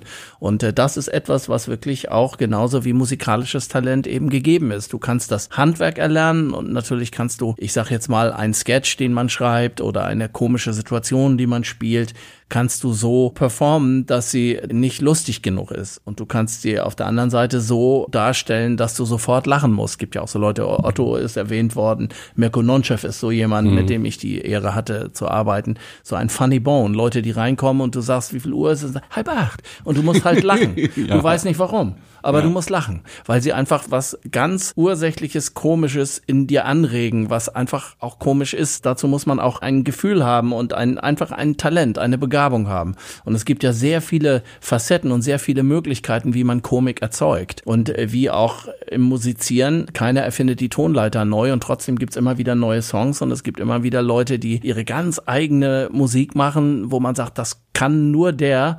Und so ist es in der Komik eigentlich auch. Die größten Komödianten, äh, auch die, die meine Vorbilder sind, dazu zählen auch Leute, die leider keiner kennt, die sehr erfolglos äh, verstorben sind. Am Ende wie Heino Jäger, mein ganz großes Vorbild, über den ich einen eigenen Podcast machen könnte, weil es ein ganz großes, bedeutendes Stück deutsche Humor, Kulturgeschichte ist, an dem dieses Land komplett vorbeigegangen ist. Der ein unglaubliches Werk hinterlassen hat, nicht zu fassen, war auch ein ganz toller Maler und Zeichner. Helge Schneider, Ja. grandios. Übrigens ganz, also natürlich weiß ja jeder, brauche ich nicht erzählen. Äh, jeder, jeder, der ein bisschen alle Tassen im Schrank hat, weiß, was für ein, was für ein Könner das ist. Niemand macht es so wie, wie Helge Schneider. Also das ist die Antwort. Er hat seine ganz eigenen Wege und eine hundertprozentige Treffsicherheit in der Impro, den Moment zu gestalten, aus, aus den noch so unscheinbarsten Dingen Komik zu erzeugen. Und das ist halt einfach sein gottgegebenes Talent und seine unglaubliche Musikalität, die häufig auch, natürlich weißt du ja auch, mein Timing ist alles. und auch den richtigen Moment für die Pointe und wann auch etwas vorbei ist zu erkennen, das ist eben schon Talentfrage. Natürlich kannst du Handwerk lernen, das musst du ja auch, ne? Das gehört ja auch dazu. Schließt sich auch gegenseitig ja nicht aus. Na, ich habe gerade so im Kopf, äh, mein, mein Sohn abends, dem habe ich immer vorgelesen und irgendwann wurde mir das zu langweilig, dann habe ich mir Geschichten ausgedacht. Und ich, ich glaube, da bin ich ein bisschen deiner Welt nah. Also weißt du, wie du, wie du dich fühlen musst, mhm. wenn du eine Geschichte beginnst und hast keinerlei Ahnung, wie sie endet. Klar. Also eine Sache ist mir hängen geblieben, da ging es irgendwie so, ja, okay, weiß ich nicht, Winnie Pooh geht schwimmen so. Und dann dachte ich so, wie baust du es zu Ende? Und am Ende war die Story, der Weihnachtsmann hat seinen Schlitten verloren, der ist nämlich in den See gestürzt und Winnie Pooh findet ihn und dann kommt wieder raus und dann hast du so, ein, so, eine, so eine Auflösung, so eine, so ein wie sagt man, eine Pointe, es war ja nicht lustig, aber du hast so ein, so ein, so ein Sujet, ja. genau. Und das, das frage ich mich, ob du das auch hast, wenn du bei Digital am Set sitzt, dass du dann sagst, okay, hier Lamborghini und dann, also du, wie du, ob du dir den Bogen so baust oder ob der sich einfach findet. Sowohl als auch. Also ich habe in der Regel immer drei, vier, fünf Themen, die wir ja vorher auch sammeln und zu denen es, sag ich mal, komische Sichtweisen, so will ich mal wertneutral sagen, gibt durch Ditches Brille was er dazu sagt, was er davon hält. Wir haben da immer so diesen Dreisatz, was ist passiert, woran könnte es gelegen haben, gerade wenn es so Dinge sind, die keiner so richtig erklären kann, mysteriöse Vorgänge und ein Lösungsweg, den er dann natürlich hat und im besten Fall nur er. Ne? Wenn er dann reinkommt, ja. weiß was, sagt er ja dann immer, ne? geht dann immer los, ne? Weiß was, da ist noch keiner drauf gekommen und so, ne? Und dann geht das ja los. Ja. Das ist schon auch vorbereitet, aber ich versuche immer die Balance zu halten, nicht zu viel vorzubereiten, zu viel zu wissen und wenigstens jetzt verteilt über die Themen und über die ganze Sendung, sage ich mal, eine halbe Stunde ist das ja wenigstens 30 bis 50 Prozent wirklich frei innerhalb zu gestalten. Ich habe manchmal ja das Gefühl gehabt, dass du dich sozusagen bei Ditsche selbst überraschst mit Sachen, die auf Gibt's. einmal passieren und ja, dass ja, du selbst klar. lachen musst so, dass klar. du selbst irgendwie auf einmal denkst, ey, das ist ja echt geil, was ich da gerade ja, erzähle. Ja, oder auch mit mit Fleming zusammen. Also ich weiß nicht, gibt auf YouTube ja Fanclips, die geilsten Lacher und so, mhm. wenn wir zwei halt uns so hocharbeiten, dass wir komplett aus der Kurve fliegen. wenn es also immer absurder wird, wenn irgendwie, da weiß ich noch, war mal eine Geschichte legendär, die Waschbärgeschichte wo Ditsche eigentlich nur einen Lappen gesucht hat, glaube ich.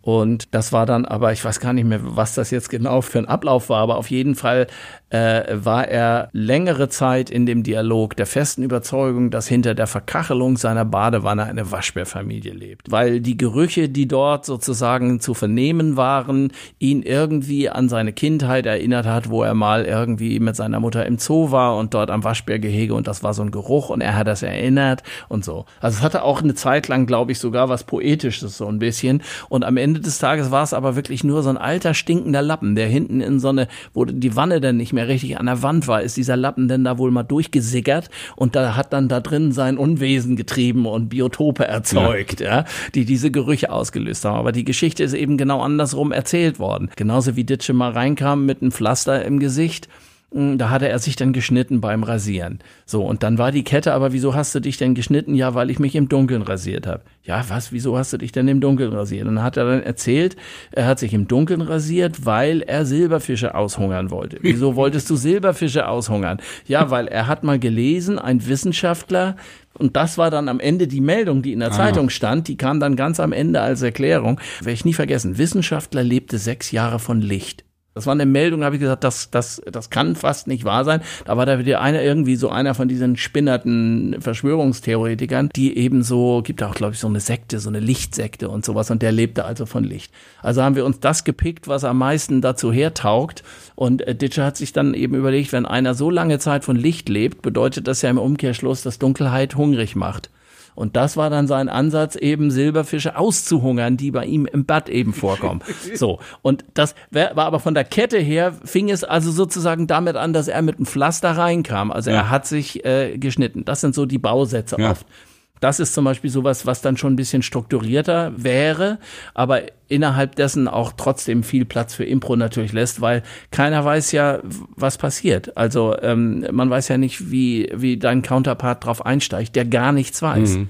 Ja, es kann ja auch sein, dass der plötzlich irgendwas dazu sagt oder auch eine Inspiration hat, Ja. die so witzig ist oder in so eine andere Richtung galoppiert, dass man die dann gleich nimmt und dann verlässt man das Thema auch. Das musst du immer. Du musst also in dieser Art von Impro-Kammerspiel musst du immer bereit sein, in jeder Sekunde das Terrain zu verlassen und das aufzunehmen, was Ja. frisch passiert. Weil ich glaube, die Erfahrung, die ich auch damit gemacht habe, ist, die, das Publikum liebt nichts mehr, als dabei zu sein, wenn etwas entsteht. Das ist ein Spirit, den kannst du auch, du musst du nicht, brauchst du nichts einblenden und sagen, gerade jetzt erfunden, live gesungen und so ein Scheiß. Ne? Das merken die Leute. Die merken das, wenn sie dabei sind, wenn etwas entsteht. Geht mir ja genauso. Ja. Also ich wollte das vorhin schon sagen, als du sagtest irgendwie, dass es ja eigentlich alles schon gibt, dass es das immer nur in anderen Variationen gibt, ja. Also wenn ich einen Song schreibe, also ich mache das jetzt mittlerweile immer so, dass ich das per Sprachmemo Genau. am Klavier einfach auf meinem Handy aufnehme und dann wirklich die erste Version, die erste nur die Melodie oder nur der erste Satz und dann habe ich so richtig die kleinen Bausteine, Genau. wo dann wirklich innerhalb von vier Stunden auf einmal ist ein Lied da und es gibt nur zwölf Halbtöne und man kann sie nur irgendwie nochmal verquirlen und man, es gibt nur so und so viele Worte und es gibt nur so und so viele Themen und man kann und am Ende ist das schon ein kleines Wunder, eine kleine Geburt einer Ja, neuen. Sache. Ja, Ja, das klar. ist schon geil. Ja, und ganz am Ende, das Bindeglied bist eben du. Deswegen gibt es unendlich viele Möglichkeiten. Ja. Was weiß ich, nimm irgendeinen Song von den Beatles, den jeder kennt, und hol mir zehn Bands, die das auswendig lernen. Ja. In der Besetzung. Und die spielen alle diesen Titel. Und ich sag's dir, du wirst zehn Versionen haben. Richtig. Obwohl alle dasselbe spielen. Das oder, oder übrigens- alle dasselbe zur Verfügung ja. haben, so möchte ich sagen. Das war übrigens immer im Studio eine Herangehensweise von Annette Humpe. Mhm. Wenn wir nach Arrangement gesucht haben für ein Lied, das eigentlich schon da war, dass sie immer gesagt hatte, wie würde das David Bowie singen, wie, wird, wie würden das die Ja, ja, Beatles klar. machen, wie würde das ACDC machen. glaub ich ja, Und das ist Ja, schon ja, geil. ja, ja. Und das ist schon auch eine echte Inspiration, weil Klar. dich das, ohne zu klauen, es inspiriert dich einfach nur. Und es schickt dich auf die Reise, schickt dich irgendwo hin. Ja. So funktioniert es mit jeder Art von Inspiration. Also niemand von uns, äh, äh, ähm, von uns sowieso nicht, aber auch die großen äh, Heroen, die wir alle als unsere Vorbilder sehen, ob in der Musik oder keine Ahnung, in der Malerei, in der Literatur, keine Ahnung.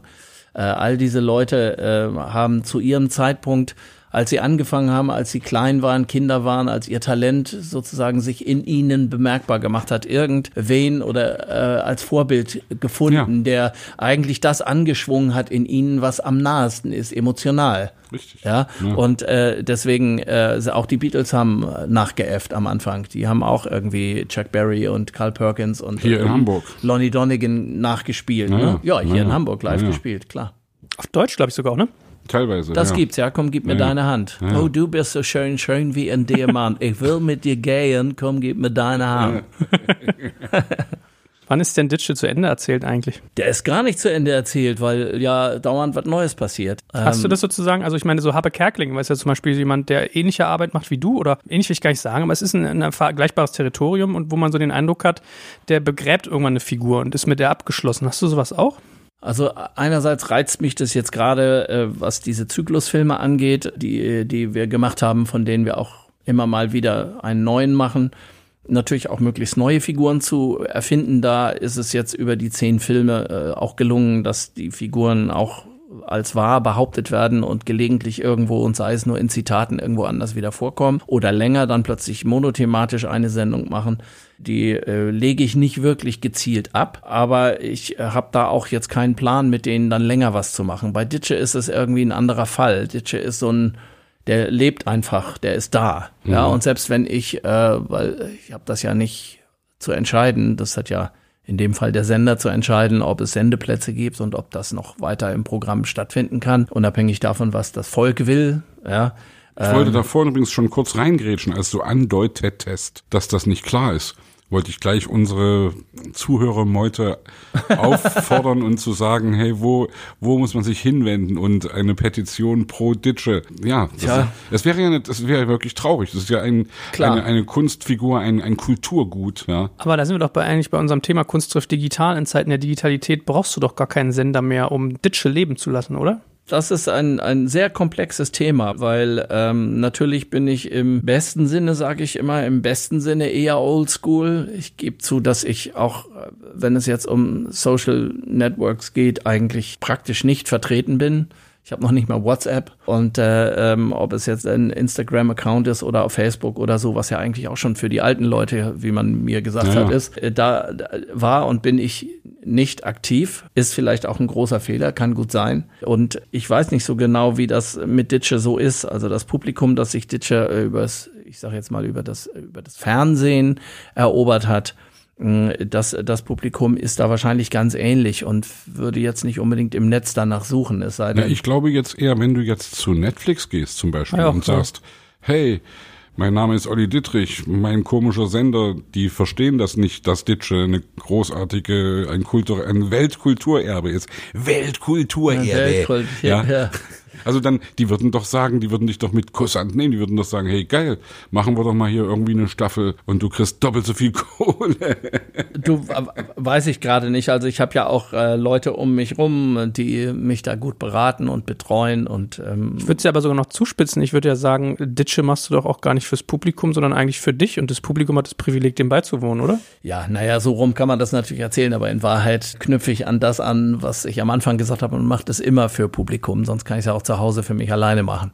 Also ähm, natürlich will man Leute erreichen und Ditsche ist ja auch, wie ich neulich sehr, sehr zu meiner Freude tatsächlich äh, in der, ich glaube, Süddeutschen gelesen habe, da war ein größerer Aufsatz über Ditsche und gerade in Corona-Zeiten, dass er ja auch so der letzte Volksheld eigentlich ist, aber in diesem Bereich, ja, der also losgeht und irgendwie auch was dazu zu sagen hat. Und wir sind ja auch von Corona quasi kalt erwischt worden in unserer letzten Staffel und haben nach drei Sendungen da den Schalter schließen müssen. Da hat Ditsche sich ja auch zu Corona schon zahlreich geäußert mit allen möglichen Weltideen unter anderem aus der Milita Filtertüte und dem Kaffeefilter selbst aus Plastik und einer Unterhosengummi-Konstruktion sich eine eigene Maske gebaut hat was schon arschkrank genug war, ehrlich gesagt. Und das Beste aber, der Topper war wirklich, dass irgendwie drei oder vier Wochen später las ich irgendwo eine Meldung, dass Melitta jetzt auch Masken herstellt. und wahrscheinlich genau die gleiche Perforierung dann zum Stanzen irgendwie wie für die Filtertüte, weil die auch wirklich genau da drüber passt. Ja. Also wir sind in guten Gesprächen und ich hoffe, dass es da weitergeht. Aber sagen und versprechen schon gar nicht, äh, kann ich, kann ich nicht. Ne? Und äh, ich bin ja im letzten Jahr unter anderem auch deswegen, weil ich auch wieder dahin wollte, wo Ditsche eigentlich herkommt nämlich von der Bühne. War ich ja im, letzten Jahr auf, genau. Deutsch, auf Deutschland-Tournee mit Ditsche ganz alleine, also äh, wirklich so, wie es ganz am Anfang mal war. Ein Spot, äh, ein Mann mit Bademantel und all die Tüte und zweieinhalb Stunden Programm am Stück mit festen Elementen und auch mit Impro-Teilen. Und das war eine ganz großartige Erfahrung, die ich viel eher schon hätte machen müssen, muss ich sagen. Ja, life is life. Ja, da kommt alles her und da holst du auch alles her und da hast du auch, ich sag jetzt mal, ohne ketzerisch rüberkommen äh, zu wollen, da hast du auch natürlich die unmittelbarste Reaktion. Also Logisch. das ist beim, beim zum Lachen bringen, äh, Ditsche muss ja nicht immer zum Lachen bringen. Also es hat auch im Live-Programm sehr tragische Momente gegeben. Vor allen Dingen Ditsche erzählt, wie, wie Schildkröte eben, dass der nicht mehr lebt und dass er gestorben ist und so. Das ist ein längerer Teil, da musst du schon tief durchatmen. Das kannst du aber mit der Figur locker. Das mhm. geht ohne Mühe. Und das war eine ganz tolle Erfahrung, muss ich sagen, für mich, das so zu machen. Deswegen, also je mehr du redest, desto fester bin ich der Überzeugung, dass du nicht auf irgendeine Quelle angewiesen bist, um diese Figur fürs Publikum am Leben zu halten. Oder bin ich da naiv. Das, das, das mag so sein. Natürlich sind das gewachsene Strukturen und ich bin natürlich auch dem WDR und äh, einigen Personen, die das ganz besonders unterstützt haben, vor allen Dingen in den ersten Jahren, natürlich auch zutiefst dankbar und auch zutiefst loyal. Das ist auch eine Eigenschaft, Richtig, die ja, mir, ist, die mir, die mir sehr anhängt. Ja, also da muss muss schon einer bei mir wirklich irgendwie silberne Löffel klauen oder mich zutiefst verletzen oder betrügen oder keine Ahnung, bis, bevor ich jetzt sage, so mit dir nicht mehr. Ja, also ich betrachte das auch als großes Privileg, dass mich ein Sender über so viele Jahre unterstützt hat. Und so ein krudes Programm letztlich, also ich meine, ich weiß noch, wie wir da damals angetreten sind. Ich habe einen Pilot gedreht mit Fleming zusammen in diesem äh, Imbiss nach wie vor, in dem wir das machen, äh, mit diesen Überwachungskameras. Das hatte ich mal gesehen, als ich mal so einem Pförtner über die Schulter geguckt habe in einer Bank der irgendwie diese vier Monitore da hatte und hatte dann immer, hat immer so alle paar Sekunden das Bild umgeklackt und da wurde dann irgendwie, was weiß ich, das Parkhaus mhm. gezeigt und die Eingangshalle und so dachte ich, geil, das sind irgendwie echt kranke Bilder, das daraus müsste man eine Fernsehsendung machen. So ist diese Idee entstanden. Mhm. Und das läuft ja auch durch einen Rechner. Also da sitzt keiner an, an einem Bildmischer, der irgendwie die Kameras drückt, sondern das sind sechs Kameras mit entsprechenden äh, Längen, Die einen zwei stehen sechs Sekunden, eine fünf und die anderen vier oder so. Und die laufen eben durch einen Rechner, durch ein Programm und das sozusagen schaltet automatisch immer so klack, klack, schaltet so um, damit es eben auch äh, diese Authentizität hat und äh, der Zuschauer jetzt sozusagen nicht etwas für eine Kamera inszeniert vorgefertigt kriegt, sondern er ist wirklich mit, per Zufall dabei, wie etwas entsteht. Weißt du, welche Kamera nee, in welchem Moment nein. an ist? Das ja echt. Das wusste ich nicht. Das nee, ist echt nee. geil. Das ist ja echt geil.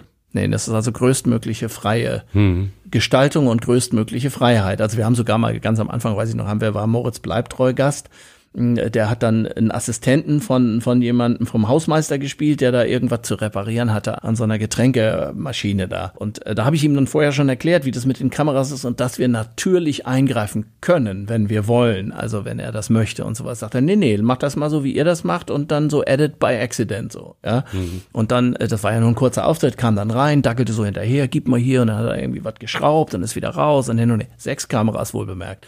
Das muss man schon hinkriegen, dass man da nicht gesehen wird bei diesen sechs. Und nur von hinten. Aber was? er hat's hingekriegt. und ich weiß noch, dass Detlef Burg mir damals dann ein SMS geschrieben hat und hat dann nur, hat er nur geschrieben, war das Bleibtreu? Weil es war wirklich tatsächlich ja, ja. nicht, äh, nur einmal ganz kurz mhm. war dann zu erkennen, mhm. ging er dann so ins Bild und klack, wieder war genau die mhm. andere Kamera dran. Und das ist halt, das ist halt das Tolle daran, dass wir das, dass wir das auch so beibehalten. Ja. ja. Du hast ja vorhin so ein bisschen kokettierend gesagt, dass du dich äh, in Erfolglosigkeit äh, geübt hast. ja.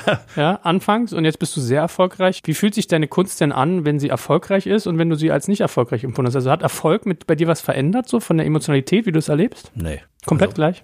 Erfolg äh, bedeutet für mich in diesem gesamten Kosmos, das tun zu können, was ich tue und äh, im besten Fall äh, immer wieder was Neues noch machen zu können, die Möglichkeiten zu haben, dass ich das realisieren kann, aber auch besser geworden zu sein in einigen, in anderen noch lange nicht ausgelernt zu haben, aber grundsätzlich dieses Leben leben zu dürfen. Also ich habe ja, äh, bevor ich dann wirklich mir diese Freiheit erkämpft habe über eine doch durchaus größere persönliche Krise in den 80er Jahren, nachdem ich erst nach meinem Theatermaler äh, ähm, Ausbildung drei Jahre mit Examen damals an der Deutschen Oper in Berlin, was ein ganz toller erlernter Beruf ist im Übrigen, und danach ja fast einer achtjährigen Tätigkeit bei der Deutschen Grammophon, bei Polydor, da bin ich da so reingerutscht, weil ich wollte immer mit meiner Musik berühmt werden und da irgendwie weiterkommen. Und dann ergab sich eine Situation, dass ich als Plattenpacker bei der Polydor im Importlager im Keller irgendwie Schallplatten einpacken durfte und da dachte ich, oh, da hast du schon mal ein Bein in der Tür und da Plattenfirma und da lernst du Leute kennen und hin und her. Und äh, tatsächlich meine musikalischen Kenntnisse äh, haben dann auch Stück für Stück dann irgendwie mich dann von Abteilung zu Abteilung getragen und letztlich dann als Product Manager auch arbeiten lassen und so Zeug. Also eigentlich habe ich das Geschäft auch von der anderen Seite äh, sehr ausführlich mhm. kennengelernt, aber trotzdem war es halt die falsche Seite des Schreibtischs, ja. Mhm. Und immerhin sind dann mit der Lehrzeit zusammen so zehn bürgerliche Jahre, sag ich jetzt mal, bürgerliche berufliches Arbeiten im herkömmlichen Sinne zusammengekommen und das mit viel Schmerzen auch bedeutet hat, dann das doch aufzugeben und meinem Weg äh, zu folgen. Und äh, ich weiß, wofür ich das getan habe. Ich weiß, was ich dafür durchgemacht habe in den Jahren. Und deswegen ist das, äh, hört sich jetzt vielleicht etwas kitschig an, aber das ist für mich in Wahrheit auch der Erfolg. Und, und äh, da, da nicht aufgegeben zu haben und einfach der, der eigenen Liebe nachgegangen zu sein. Also das habe ich jetzt auch meinem, meinem äh, älteren Sohn, der kann man schon sagen, der ist ja jetzt erwachsen und äh, wird auch ein wahrscheinlich toller Musiker, jedenfalls mit großem Vaterstolz würde ich sagen, dass er tolle Songs schreibt, der ähm, auch den akademischen Weg eher geht und, und das auch studiert und so weiter. Äh, dem habe ich das auch früh schon gesagt. Also finde heraus, was du liebst und tu das alles dafür. Das ist wirklich genau der und Punkt. Und tu alles dafür. Ja. Nicht mehr und nicht weniger. Ja. Und dann irgendwie der Rest findet sich, der Stil wird sich finden. Ich hatte übrigens, äh, Sebastian, ich hatte die große Ehre, Chuck Berry mal kennenzulernen. Hey. Ähm, das war zwar nur eine Zwei-Minuten-Begegnung, aber immerhin, ich wurde ihm vorgestellt und er gab mir die Hand und, und äh, ich wurde ihm als, als äh, ja, so eine Art Musiker und auch Comedian und so, da wurde dann, es war so irgendwann in den späten 90er Jahren, so ein bisschen kurz gesagt, das ist also ja German sonst was und was ich so mache und sowas. Und dann äh, fragte er mich, was ich so mache. Und das habe ich ihm dann versucht, kurz zu erklären mit meinem Englisch. Und dann sagte er äh, nur, ähm, solange du den Leuten von deinem Leben erzählst, hören sie dir zu. Das war so ein Satz und da dachte ich, wow, also mhm. ich meine, das ist selbst irgendwie Rollover Beethoven und Maybelline und weiß ich nicht was, hat ganz am Ende, hat er was von seinem Leben erzählt. Ja. So, ja. Also selbst im übertragenen Sinne von der Stimmung, von der Atmosphäre, von dem, was er emotional wahrscheinlich als Input in das gegeben hat. Und das war halt so eine Ikone, für den das wahrscheinlich nie strittig war, das zu tun, was er tut. Also natürlich kannst du sagen, du hast eben gesagt, mach das, was du liebst, was du für richtig hältst, dann wird sich alles andere fügen und finden. Das stimmt natürlich, aber du musst natürlich trotzdem noch das Glück haben, Klar. irgendwie davon leben zu können, um das mal ganz platt zu sagen. Klar. Ja? Also man, man kann niemanden vorwerfen, Nee. ja, wenn der irgendwie dann sagt, scheiße, irgendwie, ich habe jetzt hier fünf Jahre lang geackert und genau das gemacht und trotzdem äh, habe ich Klar. nicht die Leute getroffen, die mir Türen Klar. aufgemacht haben, durch die ich gehen konnte. Also da haben wir auch sehr viel Glück gehabt. Ja. Da haben wir alle sehr viel Glück gehabt, aber irgendwann äh, alte deutsche Weisheit, das, äh, das Glück des Tüchtigen. Also der entscheidende Punkt ist nicht irgendwie zu verinnerlichen und zu wissen, dass man eben großes Talent hat oder große Talente. Das kann ich ohne, ohne, äh, dass das angeberisch hoffentlich rüberkommt und auch auch gar nicht wirklich so empfunden und gemeint ist, schon sagen, dass ich dass ich ein paar sehr große Begabungen habe, denen ich viele Jahre nicht getraut habe, weil mir der Mut zur eigenen Courage gefehlt hat und das lange gebraucht hat, bis das dann irgendwann mal so irgendwie auf dem Weg war, dass ich dem mal nachgehen konnte. Aber äh, es ist, es ist trotzdem so, dass dir das, das, das bringt dir ja nichts. Du, du musst was dafür tun. Du musst immer arbeiten, musst immer fleißig sein. Also das vielleicht sogar fast die Kernfrage am Anfang. Der Vergleich äh, mit Loriot oder besser gesagt, dass er auch so ein Perfektionist war, das hat dann immer auch so was Negatives oft in dem Auge des Betrachters, jedenfalls bei manchen, oh, der ist Perfektionist, oh, jetzt lass doch mal gut und der nervt schon wieder und das noch und so. Ähm, es ist einfach diese Hingabe, dieses, wenn ich weiß, das äh, geht einfach besser und das ist noch nicht gut genug und, und äh, das, das ist schlampig, mach das doch mal ordentlich, Mensch. So, ja, weil wir ja auch in Zeiten leben, wo du sowieso alles kriegst, alles hast, du machst irgendwo, machst dein Handy an, Fernseher an, keine Ahnung, früher.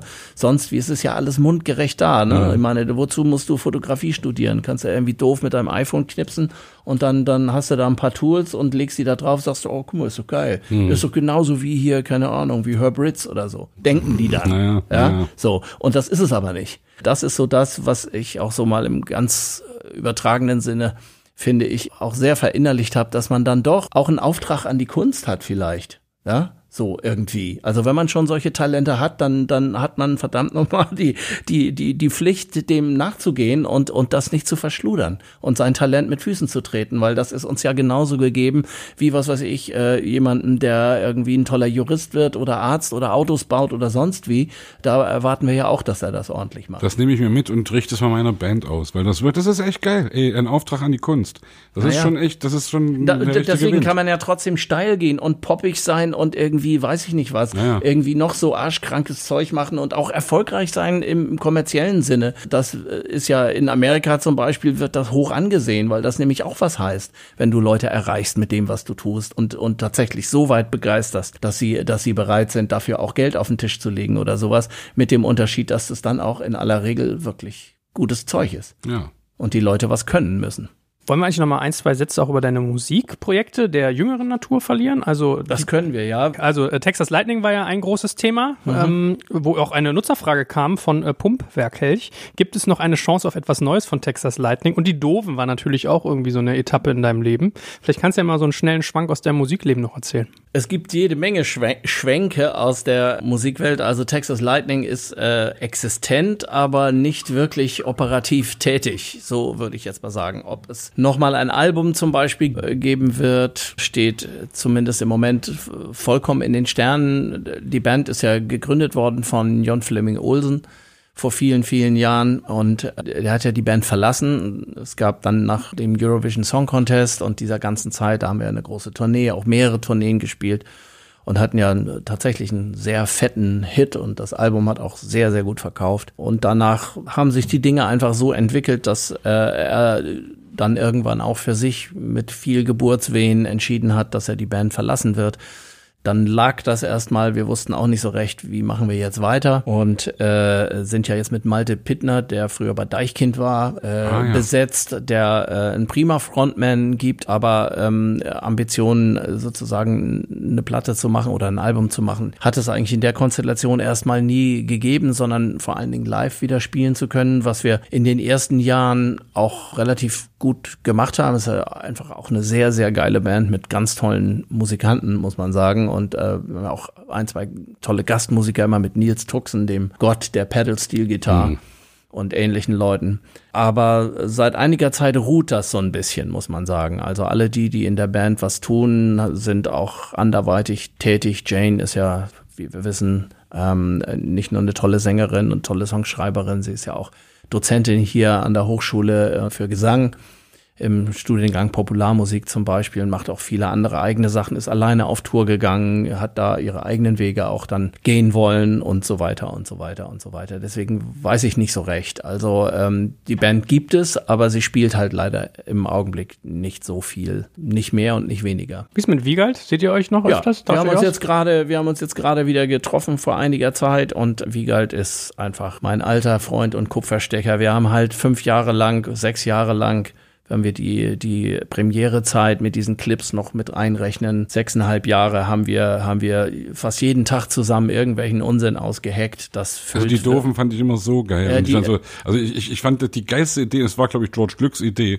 Ja. Also natürlich irgendwie, also die, die Idee mit der Tour. Ja. Die Doofen Stadion-Tour. Ja. Und alle haben gedacht, hä, die doofen Stadiontour. Und die haben echt eine Stadiontour gemacht, haben aber Konzerte vor Journalisten gemacht in den Umkleidekabinen. Oder ja, so ähnlich. Den, also es war es, also echt im, abgefahren. Äh, im, es war es war die ganz große. Äh, ich habe das alles noch natürlich, weil ich ja alles aufhebe. Das war wirklich echt ein, ein, ein sehr sehr großer Spaß. Also es war zur Veröffentlichung des ersten Albums Lieder, die die Welt nicht braucht, mhm. haben wir ein Tonträger-Veröffentlichungskonzert gegeben und wir waren uns damals einig, das muss ganz große, ganz großes Kino, ja, dicke Backen Backen ist das Stichwort.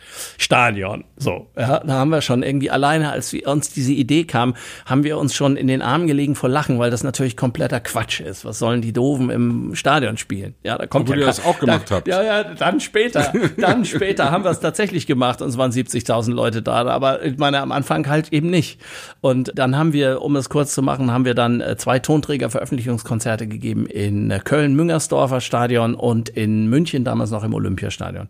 Und zwar kleine Bühne, vier mal vier Meter groß, auf der Tatanbahn mit so einer kleinen mit so einer Plane abgehängt und so einer ganz armseligen Lichttraverse davor.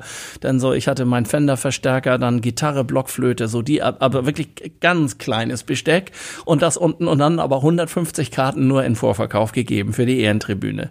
Das war's. Und dann, ich habe die Anzeigen alle noch. Dann aber Abendzeitung, AZ, alles zugekleistert, Anzeigen gekauft, A0-Plakate, die doofen, Münchner Olympiastadion, richtig fett, ne? Und dann aber halbe Woche vor, äh, später dann überklebt, ausverkauft.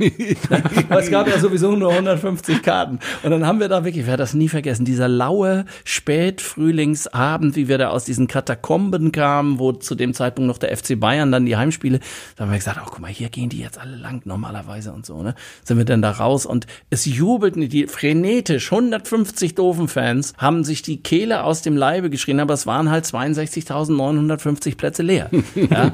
Und wir haben dann da unten gestanden und haben dann da eine halbe, ich habe wirklich, wir hatten nie vergessen, wie ich da stand und habe ja nun wirklich schon echt ein paar tausend Konzerte Tingelei hinter mir gehabt und habe gesagt, was machst du hier? Was machst du hier gerade? Das war so surreal, so, so merkwürdig. Ja. Und dann haben wir natürlich später dann bei Rock am Ring, haben, hat uns dann Marek Lieberberg ins Programm geholt. Und wir waren dann noch, haben noch zwei, drei richtige Stadionkonzerte gemacht, als, aber auch sehr arschkrank im Übrigen, als ja. Support Act von Bon Jovi den wir immer Bondovi genannt haben. Genau. Das war immer Bondovi. So, und die haben das, die haben das überhaupt nicht verstanden was wir da wollen. Also Bremer Weserstadion, Van Halen, dann Slash, glaube ich, mit so einer Band Snake Pit oder so, ja, ja, oder ja, Snake Bite oder so, irgendwie eine Band, die er damals hatte, waren alles Vorprogramm. Und wir waren direkt, glaube ich, das letzte Vorprogramm, also letzte Act vor Bon Jovi himself mit Truppe und natürlich nur laufende Meter, Marshalltürme, Riesen, also das ganz große Programm.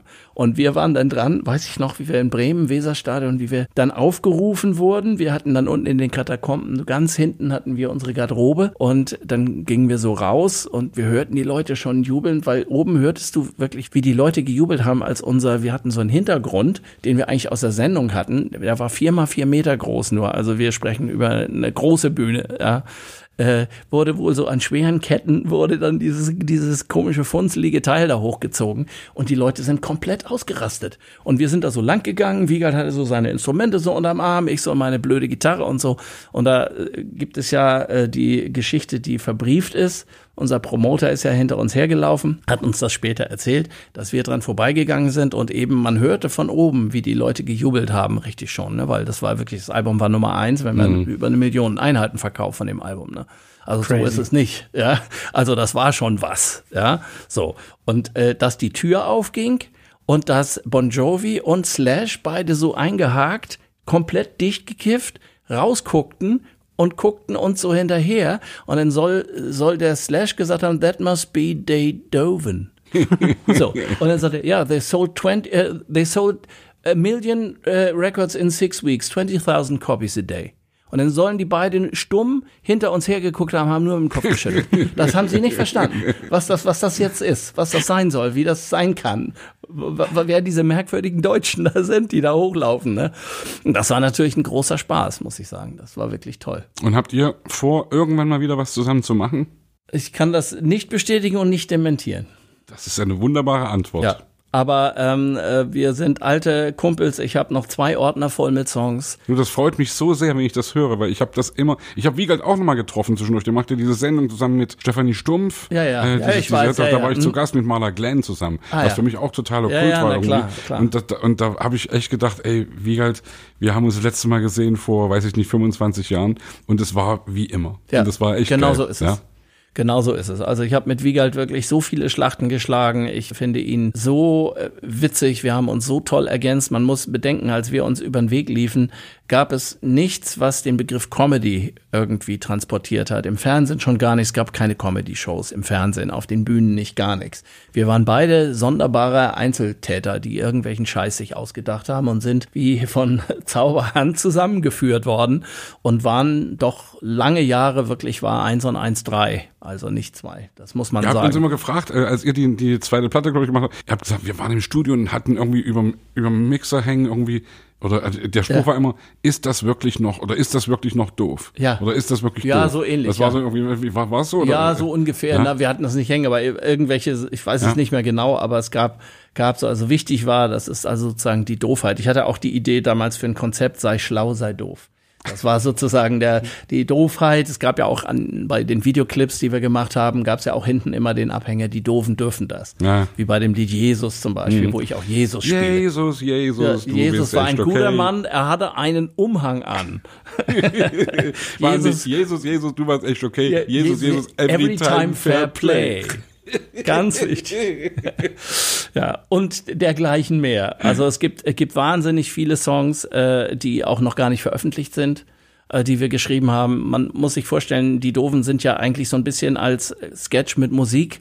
Also Hugo kam irgendwann rein und meinte, habt ihr noch mal was anderes so? Ja, so, weil wir uns ja immer irgendwas ausgedacht haben und dann haben wir gesagt, ja, die Doofen, die haben wir ja früher schon mal unter einem etwas anderen Signet haben wir ja schon mal Songs gemacht und äh, haben gesagt, ja klar, könnten wir dies und jenes bieten und so und dann da, da, da nahm das ja seinen Anfang in RTL Samstagnacht in mhm. klein und abgespeckt, nur Gitarre und Wiegald hat dann, äh, der ja ein hervorragender äh, Querflötist ist im Übrigen und äh, spielt auch toll Saxophon. Ja. Super Musiker, haben wir gesagt, ja, machen wir halt zusammen. So und haben dann eben angefangen, diese Lieder, jede Woche ein Lied, jede Woche ganz normal, jede Woche. Heute ist Mittwoch, schreiben wir ein Lied. So, ja. so ist das entstanden. Und deswegen gibt's eben auch noch sehr viele Songs. Aber wir würden wahrscheinlich aus dem Hut uns auch sofort wieder was Neues ausdenken können, da bin ich mir ziemlich sicher. Wer weiß. Also wir haben lange Jahre keinen Kontakt mehr gehabt. Jeder ist so seine Wege gegangen und es war auch der Split war auch wichtig, auch die Doofen zu beenden am höchsten Punkt. Wir haben ja nur zwei Alben letztlich ja. gemacht unter dem Namen Melodien die Doofen. für Melonen. Genau. War das zweite Album, ne? Ja, genau. Ja. Es und brennt sich auch ein, dieses da hinten an der Lampe. Äh, äh, genau. Schön. Guck mal, haben wir doch nach hinten raus noch irgendwie ein kleines Mysterium. Ja, und es, trotzdem gab es natürlich, wenn ich das abschließend sagen darf, weil das eher Collectors Item ist, das knüpft eigentlich an die Tim-Zeit an und an meinen, ich habe ja in den Jahren, als ich auch Annette kennengelernt habe, würde ich schätzen, so um die 200 Songs geschrieben gehabt. Etwa vieles auch in Englisch, aber mit Fake-Texten einfach hauptsächlich natürlich Songs geschrieben, also ja. komponiert. Und ich habe mir vor ein paar Jahren auch den Wunsch und Traum erfüllt, das, den Faden nochmal aufzunehmen. Und habe hier mit Stefan Gade und mit äh, Peter Hintertür, einem ganz tollen Arrangeur und Leuten hier von der Philharmonie und so, also auch mit Orchester, teilweise eben nochmal ein Album gemacht mit Kompositionen von damals, wo ich mir also aus am Pool von 70, 80 Demos eigentlich so meine Lieblingsmelodien rausgesucht habe, die ich äh, damals per Demo gemacht habe und habe dann heute Texte dazu geschrieben. Aber das ja auch noch so eine Ader, hätte ich beinahe gesagt, aber auch tatsächlich natürlich eine Passion. Eine Passion ist auch zu Texten, Songtexte zu mhm. schreiben natürlich. Auch für ähm, andere oder nur für dich? Na, es hat sich auf gut Deutsch gesagt nie wirklich ergeben, auch für andere zu schreiben. Ein Bei bisschen einmal, was. also wie wir ja, haben gesagt, natürlich, kleines genau, Herz. Genau, aber sonst eigentlich eher eher dann nur für mich in dem Fall, aber was nicht ist, kann ja auch noch werden. Ähm, und das sind super Texte, also ähm, tolle persönliche Geschichten und habe dann eben die mit den alten Songs wieder zusammen verquickt. Das Album heißt Elf Richtige weil das für mich elf richtig, ah ja. richtige Songs sind und alles eben akustisch wirklich mit akustisch von vom indischen äh, Quartett bis zum Streichquintett und tolle Gäste drauf. David Garrett spielt äh, ein tolles Geige. Geigensolo, wo ich was mit dem Streichquintett gemacht habe und sind halt alles richtige Musiker. Und inzwischen kann ich auch ganz gut singen. Das war bei Tim nicht so der Fall. Unsere letzte Frage kommt von einer Hörerin, nämlich Anna-Theresa Schade. Die hat uns bei Instagram gefragt, was dürfen wir noch Tolles von Ihnen erwarten an musikalischen, komischen oder TV-Kinorollen? Da sage ich mal nur, hör dir mal den Podcast an. Ja, genau. Also das weiß ich gerade noch nicht äh, so recht. Zu Ditsche gibt es Ideen. Es gibt auch eine Idee, das kann ich jetzt ohne zu viel zu verraten, auch weil ich gar nicht weiß, ob das jemals realisiert werden würde. Auch eine Idee, die mir gekommen ist, nachdem ich eben diese, diese, weiß ich nicht, 23 Städtetour gemacht habe, solo auf der Bühne, eben mit Publikum zu arbeiten, ein Konzept zu machen, wo wir Ditsche eigentlich zu Hause erleben und das aber so aufzuziehen, wie in den 50er, 60er, 70er Jahren Kammerspiele gemacht so. wurden, wie Ein Herz und eine mhm. Seele zum Beispiel, Ekel Alfred mhm. oder auch tatsächlich nur von der Machart, wie Monty Python gearbeitet haben, also mit Publikum, aber so, dass du das Publikum nicht siehst sondern du hörst es nur, du spürst es nur, du weißt, dass es da ist und du hast eben ein Live-Set, richtig Theater seine Wohnung, naja, genau. Naja. Und äh, Ditsche dann in seinem Kosmos agieren zu lassen, dann auch wieder zu aktuellen Dingen, in Interaktion mit Leuten, die kommen gut. und gehen. Ja. Mm, aber da verrate ich auch nicht so viel, weil das ist so, wie es, wie es, wie ich es konzipiert habe, wirklich komplett von der Figur abhängig. Also der, jemand, der nicht Ditsche ist, kann das so gar nicht machen. Aber mal schauen, was wird. Was wäre denn sonst mit einem Ditsche Kinofilm eigentlich? Ja, auch da gibt's was in der Schublade, wie es zu allem Möglichen was in der Schublade gibt, aber hinterher muss ich genau an derselben Stelle erzählen, warum es nichts geworden ist. Also wenn man alles preisgibt und erzählt, was ja. einem jeden Tag durch den Kopf geht, Sebastian, das weißt du auch. Also da, man macht ja viel, viel, viel mehr als das, was später mal das Licht der Öffentlichkeit erblickt und mal schauen. Also ich glaube, ich kann sagen, es war ein Vergnügen. Liebe Hörerinnen und Hörer, man, man hört es ja nicht immer so, aber ich habe Tränen gelacht und Sebastian musste, glaube ich, auch oft vom Mikro naja. weggehen, damit man hier nicht reinschnauft. Ja, aber aber auch nicht nur. Und das finde ich ja das Schöne, dass wir ja. über Musik und über Kunst und über. Also, Olli, danke schön, dass du da warst. Ich habe zu danken. Vielen Dank. Danke fürs Zuhören beim Digital Kompakt Podcast. Du merkst, hier ziehst du massig Wissen für dich und dein Unternehmen heraus. Wenn du mit uns noch erfolgreicher werden möchtest, abonniere uns auf den gängigen Podcast-Plattformen. Und hey, je größer wir werden, desto mehr Menschen können wir helfen. Also erzähl doch auch deinen Kolleginnen und Kollegen von uns. Bis zum nächsten Mal.